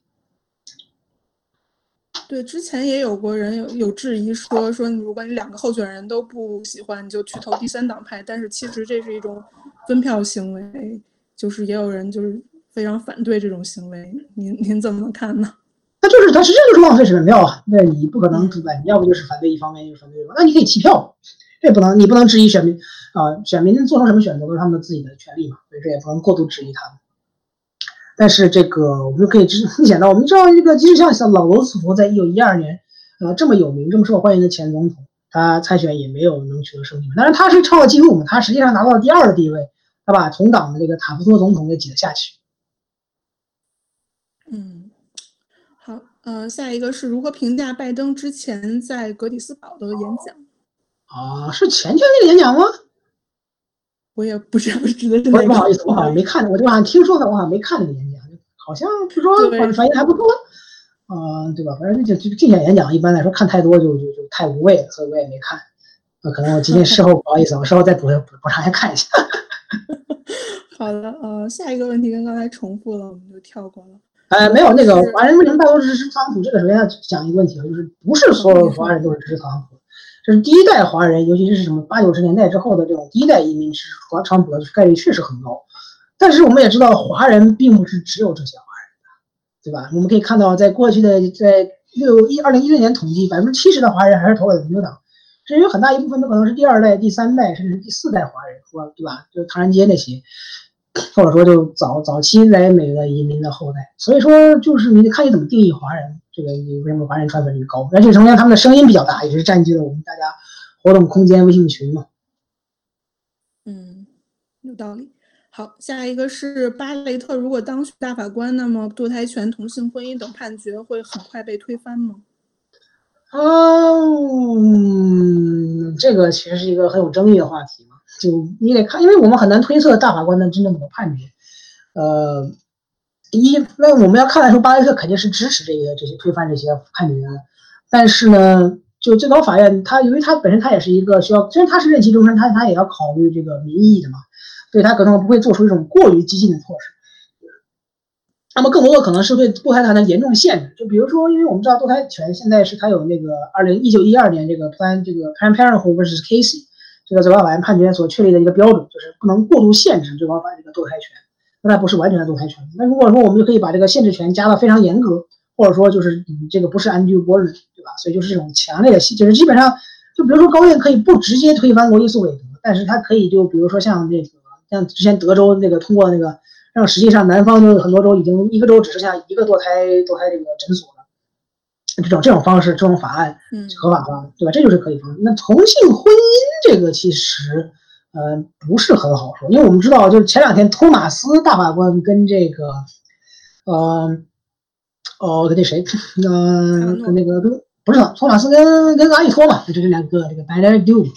就一般是最保守的两位嘛，他们两个人就是公开在在提倡要推翻这个 b e r g e r 就是这个同婚合法化的这个判决，但是不知道这个所谓的格萨奇、卡瓦诺啊以及罗伯茨的相关立场是什么样的，所以这个不太好说。所以就这个看法，因为我们也知道，就是格萨奇今年在这个一这个呃，在今年夏天的时候，不是判决了就是这个美国的这个西斯民权法案保护啊这个这个。性少数裔的这个权同等权利嘛，就是这个实际上就是让很多保守派认为他背叛了革命。在很多上，这反映的就是美国社会现在对同婚的普遍接受。就是我们知道，同婚在美国现在支持率已经到了百分之应该是百分之五六十左右吧？就是像很难想象，就是五六年前还是这个，就是这这几年他民主态度发生了很大变化，就反映了社会的变迁。所以我觉得要推翻最高同性婚姻还是比较困难。但是堕胎这个问题，自从七十年代以来，就是两党就是剑拔弩张。啊，当然不是两党剑拔弩张，就是这个支持堕胎派跟反对堕胎派，因为我们知道之前有很多民主党内部是有这个支持堕反对堕胎的，然后共和党之内有很多是支持堕胎权。但这个问题又长期就是美国社会基本上就没变化，所以说它要被推翻的可能性要比同婚要大一些。对，好像今年夏天刚有一个这个关于跨性别人士权益的法案，结果反倒有两个还是一个呃这种保守派大法官站到了支持的这一方。所以还是挺挺挺难受。不就不萨奇嘛？嗯，对对对。好，下一个是说，呃，您之前说到希拉里二零一六年得票率只有百分之四十八，其中一个原因是绿党和自由意志党分票。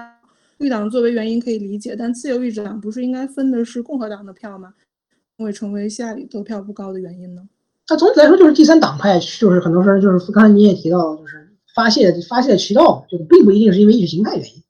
就纯粹就是相当于投废票一样，啊，当然这个可能有可能各各种各样内在的原因，因为自由自由自由意志党它的支持者也不完全就是那种啊右翼的，因为也有左翼自由意志主义者。当然呢，这个其实也是啊，没事就。下一个是这个亨特拜登的事件，还有通俄门邮件门文件的公开，会对大选产生影响吗？这几个问题，如果他们要产生影响的话，我们或许早就发生发酵了，不是？呃，基本上可以理解，就是特朗普为什么一直老在提和希拉里这个问题，因为他找不到拜登的巨大弱点，就是他很难把拜登跟希拉里同样不妖魔化。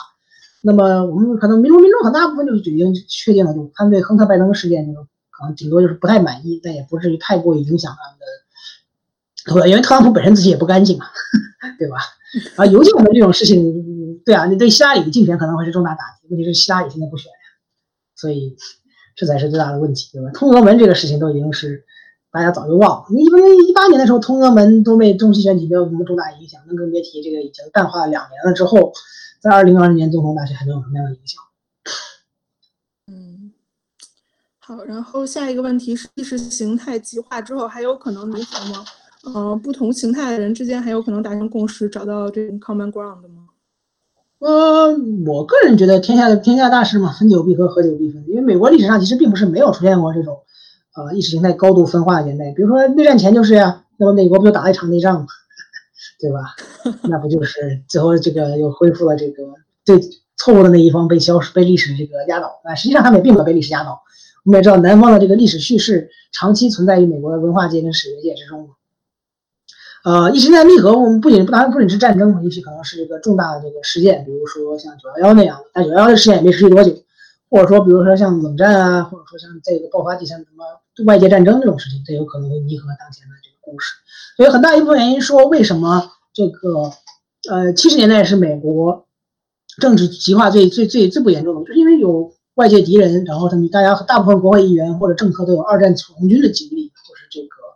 呃，相对来说，就是能够找到自己的 common ground，所以未来也许会有同样的事件出现，但是目前来看，我们还是很难走出这个目前这个两党部落化的政党机周政政党周期。听上去，只有战争才能 弥合意识形态极化了。啊，也许吧，或者说有什么重大灾难，我们也看到像零八年金融危机那么重大重大灾难，像今年的疫情，对意识形态也没有什么弥合作用，所以可能只有战争了。啊，好吧，还挺绝望的。那下一个，这样这是个比较悲观的看法，你可能也可以比较乐观。我们还是可愿意乐观出现的，但是就还是要把往悲观的说。那无论谁当选，怎么解决美国面临最大的问题吧？这个问题好大。那你得看什么样的问题啊，对吧？对啊。呃，疫情，美国的分裂啊，还是这个其他的经济振兴？那现在确实美国社会存在各种各样的问题嘛。比如说医保的问题，然后全球化之后，有很多人民对当前社会体制的不满，或者说对当前生活境况不满。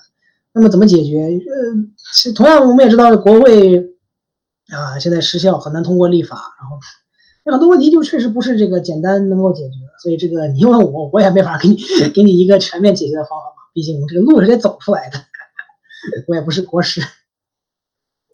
对，而且刚才你也说。说了，如果是这个参议员还是共和党掌权，然后即使呃民主党当选，可能很多的这种政策也无法通过，可能嗯，会陷入僵局吧。唯一的改变就是一些外交政策的改变呗，无非就是这样。因为总统是外交政策的毫无疑问的主导，他们相对来说参议员和国会在在外交方面的影响力是有限的。好，下一个问题是，两位候选人都是高龄候选人，无论谁当选，都是最高龄的当选总统。那高龄候选人对未来局势会有什么影响？那是否在近期的未来，美国政坛都将会是这种老白男掌权的局势呢？嗯，不好说吧，我估计应该不会，因为今年有特殊情况。呃，首先，特朗普他的年龄是个次要问题，对吧？特朗普本人是这个独特的候选人，这一点是毫无否认的。那么拜登的高龄就是自然是因为他这个为什么选了那么一位高龄候选人，就是因为大家民主党选民就始终在纠结一个问题，就是为什么输给了特朗普。那么很多人相当一部分人的看法就是我们需要一个白人老白男嘛，因为他们很多人就就是今年大初选中始终在强调一个问题，就是当选性。什么是当选性？说白了就是民说说话说白了就是民主党候选选民就是怕，就是他不愿意选这个这个少数一些候选人跟女性候选人，对吧？他就实际上就是这个意思。这是为什么拜登最后能脱颖而出的一个重要原因，就是他们认为拜登最有可能击败特朗普。那么未来的使命是否会还会持续下去呢？我觉得，如果今年看拜登挑选这个贺锦丽这位非裔少数女性作为他的搭档，可以反映出来。我觉得很难来说，民主党会在未来长期还是保持呃两个白人男性，或者说两个白人一个白人男性一个白人女性这样的搭配。那么共和党就不好说了，共和党肯定还是更倾向一些老白男。但彭斯来说，如果说。呃，相对来说，天然接班人应该是彭斯嘛，或者说特朗普的儿子。他们来说年龄都不是特别大，就是五十多岁、四十多岁这样。呃，之所以会不会持续，因为每四年的形势变化都很大嘛，所以你四年前你也不敢想象，二零二零年的民主党候选人应该是拜登嘛。虽然大家很多人都认为他是可能的候选人，但觉得他年龄实在太大了，或者他包括在初选初期长期都有人质疑，觉得拜登不大可能会胜出嘛。所以说啊，对未来的预测，我们还是。不是很清楚，我觉得这种情况肯定是不太可能持续的，因为美国民众对这个候选人的高龄还是有有有担忧的。那比比如说我这个我对这个问题也挺感兴趣的，尤其是像这个希拉里这种败选，是是因为他就是是大部分是因为他是就是呃个人形象太差了，还是因为她是个女性呢？就是到底美国有没有呃 ready to 选出一个这种女性的呃呃总统呢？我们大部分美国人命是 ready 的，你们可以看到普选票是这样反映的，对吧？但是关键选民群体不这么认为。啊，克拉里的问题就是很多，就是因为他是在过去二十年都是美国社政坛的前台人物。首先，这个反对他的人就很多，因为共和党早就知道他是民主党最有可能的总统候选人，所以就早早的准备要反对他。啊，这个已经，这这这已经这个就在克林顿执政年代，就是不尔克林顿执政年代就已经就列好了这个相对的攻击啊，说他怎么操纵政治啊，然后这个，然后他本人夏里本人也有这个问题，他是一个。在政策处理方面非常出杰出的一个政策，但他同样来说就缺乏像她老公那样的天然亲和力，更多的是一种这个这个职业女性那种有相对来说一种冷漠感，或者说精英做派太过严重，所以导致她的个人形象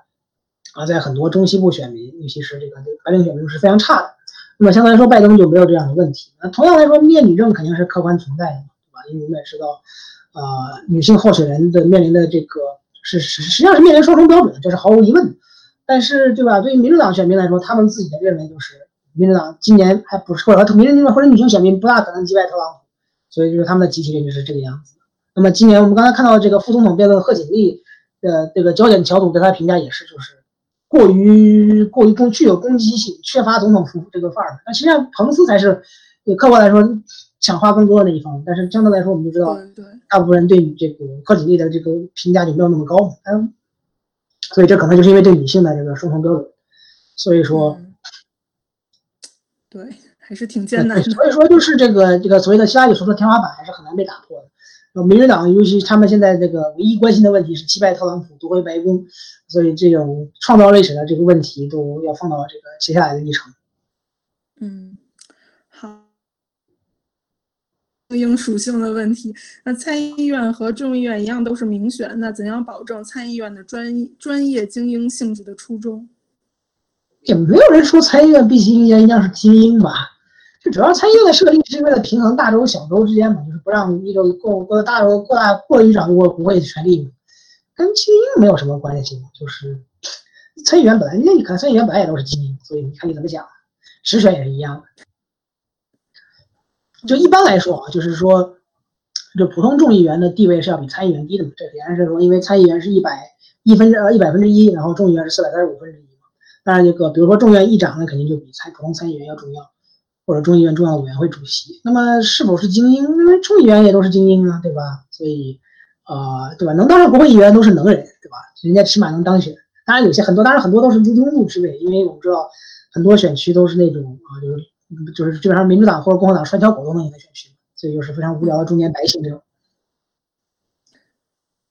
嗯，好，下一个是嗯，您觉得佩洛西声称要启动宪法二十五条的动机可能是什么？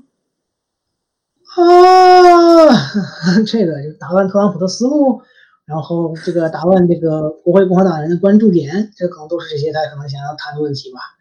啊，反正第二十五修正案并不是他来启动的。首先是因为这个第二十五修正案，这个去除总统现在在任总统的职位，啊，依靠的是这个半数内阁的支持。我们知道特朗普内阁肯定不会这么一起来反对他，还有这个国会众议院议长跟参议院临时议长同意，啊，让副总统来进行代总统，那肯定是不可能出现的。就反正可能很多时候可能是他的这个目前这个呃救济金谈判的一个筹码。嗯就是说，他其实启动了，估计也不太可能成功啊！就没有他不是，因为城市不应该他启动啊！就实际上就是这样，他只是说成立一个这么委员会调查这个可能，或者说就什么，实际上就实际上看了场发布会而已。嗯，好。呃，下一个是为什么美国选举政治越来越难以聚焦政政策问题和解决方案？选举从来也不是关于政治的嘛，都是关于政党利益跟那个总统候选人的。呃，为什么聚焦政策？这你可能可以责怪社交媒体时代，责怪这个新闻媒体周期更加是把呃政治体育化，就相当于是两两方双方的这个对决呢，而不是真正的政策讨论。那实际上我们也知道，大部分人民普通选民对就对于政策细节的了解都是非常有限，或者说都不愿意去了解这政策细节，大概只能听个大概，对吧？嗯，本来你就不太现实指望这普通民众对对政策有多么大的了解，嗯，所以这个因为本来所以说为什么说？呃，外交政策在传统在选举上是最影响力最低的，因为外交政策实际上长期是跟普通选民是一个处于真空状态的。就在美国长期以前是由这个 foreign policy establishment，就是外交建制界、外交派、外交派、外交界建制派在长期把握，所以说就是这个有隔离感的。你不能期望美国美国人，比如说你说一个呃普通的美国工人，他能了解这个 Medicare for all 这个每个人的末支细节吗？这不大可能吧，对吧？所以说就是就是选举政治就是这样的。嗯，那为什么愈发是可能就是因为呃就是这个选举政治愈发不精英化，就是更加民粹化这种感觉。就是新时代嘛，这个到这个时代了。嗯，好，下一个是为什么这年也有那么多的选举广告投放啊？这个只因为 DC 地区嘛，就是很多时候我们知道，就是这是一个非常有意思的例子，就是特朗普的竞选团队最近不是遇到了很严重的资金问题，他们本来对特朗对拜登有这个巨大的领先优势，那有的说到很多人，比如说把这个竞选资金浪费了，比如说在超级晚上买了个非常昂贵的广告费用啊。然后在 D.C. 的媒体市场投放，为啥呢？是因为让特朗普本人看到，让他开心。因为所以说什么 D.C. 的这个，因为弗吉尼亚、北弗吉尼亚，尤其是北弗吉尼亚，就是这个是 D.C. 的媒体圈辐射辐射圈嘛，所以就是很多政治这个支出都会在这个地方啊进行投放。那包括这个这个在一八年中期选举中，我们知道就是这个 N.R.C.C. 就是共和党负责众议院选举的委员会，呃，为什么在弗吉尼亚第十选第十一选区呢？那就是这个靠近，就是北弗吉尼亚靠近非常靠近 D.C. 的这个国会选区，明知道他们会就是共和党参议员、众议员会输嘛，还花了那么几百万选区这个这个几百万竞选这个资金来在上面打广告，就是因为他们大部分这些呃共和党策略这个这个民调民调专家和这些策略家呀或者分析师啊都住在弗吉尼亚郊区，所以就包括他们党内的高层嘛，就是给其实就是给领导看的，对我们大家就如弗吉尼亚居民就顺带看到了广告投放。而且弗吉尼亚同时在这个一六年、一二年、一零呃零八年都是摇摆州，所以它肯定是有相当一波的这个广告投放。现在来说，它已经是一个被认为一个蓝州。哎，还有还有人在问 YouTube 地址，我也不知道你是怎么找到这个网页的。不过可能如果你错过的话，请看我们的回放吧。好，下一个是 Trump 的呃税务问题对选举结果有影响吗？呃，估计不大吧。就我们知道，就是关心这个问题的人，呃，基本上就已经是反对他的人了。呃，不关心这个问题的人，就是他的自己的基本上就是特朗普的基本盘选民，也不会因为他少交几个几几块钱的税，当然不是几块钱，几万块钱、几甚至几千万块钱的税而反对他。呃，就更多之前我们不是那个博客也说到，有可能就是唯一就可能影响到他作为这个成功商人的个人这个形象人设，这也许会有一定的影响。对吧？这可能是唯一的影响。那我们也知道，呃，自从《纽约时报》的税表是这个报道长篇报道，据说不是后来后还有后续报道吗？那已经过去这么久，呃，过去没多久，实际上这已经新闻周期早就被盖过去了，因为特朗普自己染病了，然后这个总统别的这种周期就盖过去了。所以我的个人认为是，除非他可能还有什么更多猛料来说，也不会有什么多大的影响。好的，嗯，然后下一个问题是，这次选举之后，美国对华政策和关系会有改变吗？啊，你得看，呃，看谁当选吧，对吧？就是，呃，就，但是因为今年疫情之后的话，中美关系确实是走向了一个冰点，然后，呃，新一届美国政府会有多大的这个方向变化，我们还不是很清。那我们刚才来说，就是你可能会认为拜登政府会回归奥巴马那个时代，呃，是对抗和这个和接触为这个为双轨进行的嘛？也许会出现短暂的缓和期。但是长期来看，这个当然我们 这个说说多了可能会查水表，就是呃，关系是双边的，我就只说这么换句话。嗯嗯，好，正好这边呃 YouTube 上也有一个相关的问题，也跟我们在美华人息息相关。因为特朗普最近是颁布了一系列的这种针对移民的政策，H1B 啊什么的，所以这问题问的是，如果美国换成了拜登，如果拜登当选，那现在的移民政策会被叫停吗？哦，我看大概率应该吧。那问题是我们就是我也不是很确定，因为拜登他们也不要在这方面多讲。但是我看可以想象的是，民主党，呃，对合法移民的这种欢迎态度应该还是会持续，尤其是这种都是行政令，他们很多还是可以通过总统行政来进行撤销的。嗯，好，然后呃，接下来两个问题还是关于投票的，国会。选举的票和总统选举的票是放在一个信封里寄出的吗？如果总统选举统计出现延迟，国会选举结果是不是同样也会延迟？啊，都是一张选票，选票都是同一张的，就是一张大的选票里面包括总统选举、跟参议院选举、众议院选举。呃，会不会出现延迟？那也看哪个州的具体选情了呀，对吧？哎，过去选区，很多选区那就不就不用计票就知道谁赢了，对吧？基本上都是这样的。那么很多，对吧？那起码你会保证这个大部分，因为我们也知道参议院有六十七个参议员啊是不用改选啊，六十五今年六十五个参议员是不用改选，所以稳定还会再出现在下一届国会。那么众议院的话呢，很多选区基本上很快就算完了，所以起码保证他们是有一个相当一部分国会还是在的。这个跟总统，即使总统出现延迟的话，国国会相对来说可能也比较快。就如果哪个州出现延迟的话，就那个州的话可能会就机票会慢一些嘛。就比如说像北卡，如果慢的话，那北卡参议员席位同样也可能会啊延迟那么几天才算完，因为北参议院选举有可能更接近嘛，所以他本来也可能要多花几天来算算选票。嗯。好，下一个问题是说，是不是很多州已经开始投票了？十一月三日是不是全国开始统一计票时间？刚才我们讲座也讲了，每个州规定的是不一样的。然后有一张 PPT 有非常详细的讲解。有的州是说十一月三号之前都不可以统计，有的州已经开始统计了。嗯，就就现在都已经开始，很多州都开始提前投票了，包括邮寄选票已经寄出去了。就相当于，其实我们大选就已经不再是一个静态的，而是一个动态的那个环节了，是已经已经正在进行时。嗯。啊，所以说十一月三号是这个，就所有投票站关闭之后，就很多州它是规定在投票站关闭之后才能开始算计票，但有的州就是规定是可以提前算这个邮寄选票的，或者说提前这个 absentee ballot。嗯哼，好，呃，最后一个问题是，如果特朗普输了之后不承认选举结果会怎么样？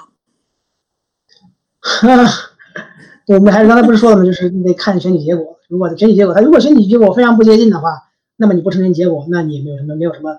呃。对吧？不不承认结果也没有用嘛。然后就如果很接近的话，那可能就会引发严重的问题，对吧？两党可能会呃吵得太翻天嘛。嗯，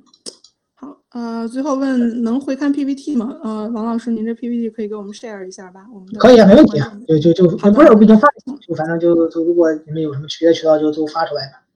嗯，好，然后我们这个录像也会放在呃 YouTube 上，还有 B 站上，B 站上可能需要一定剪辑。然后之后的活动，嗯，正好这也是最后一个问题了，也感谢王老师这个三个小时，还真的是，真是整整三个小时的分享，非常的精彩。嗯，好，感谢感谢感谢大家这个那个，尤其感谢沙龙邀请分享机会吧，我也就是说了三个小时，也没干啥别的。对对对，好的好的。如果这个大选之之后，也也是希望王老师还有机会跟我们来这个回复盘一下，然后回顾一下选情。啊，对，希望我不要被打脸太严重。好的好的，行，那感谢大家这个一直在守候关注我们整个这个活动，然后也欢迎大家继续关注我们的呃湾区文化沙龙之后的活动，还有再次推荐呃。王老师的微呃微信公众号栏目，还有他现在正在办的这个播客《美轮美奂》，然后会有对大大选有非常这种实时的嗯实时评论。好，那今天的活动就到此结束了，谢谢大家。哎，拜拜拜拜，拜拜。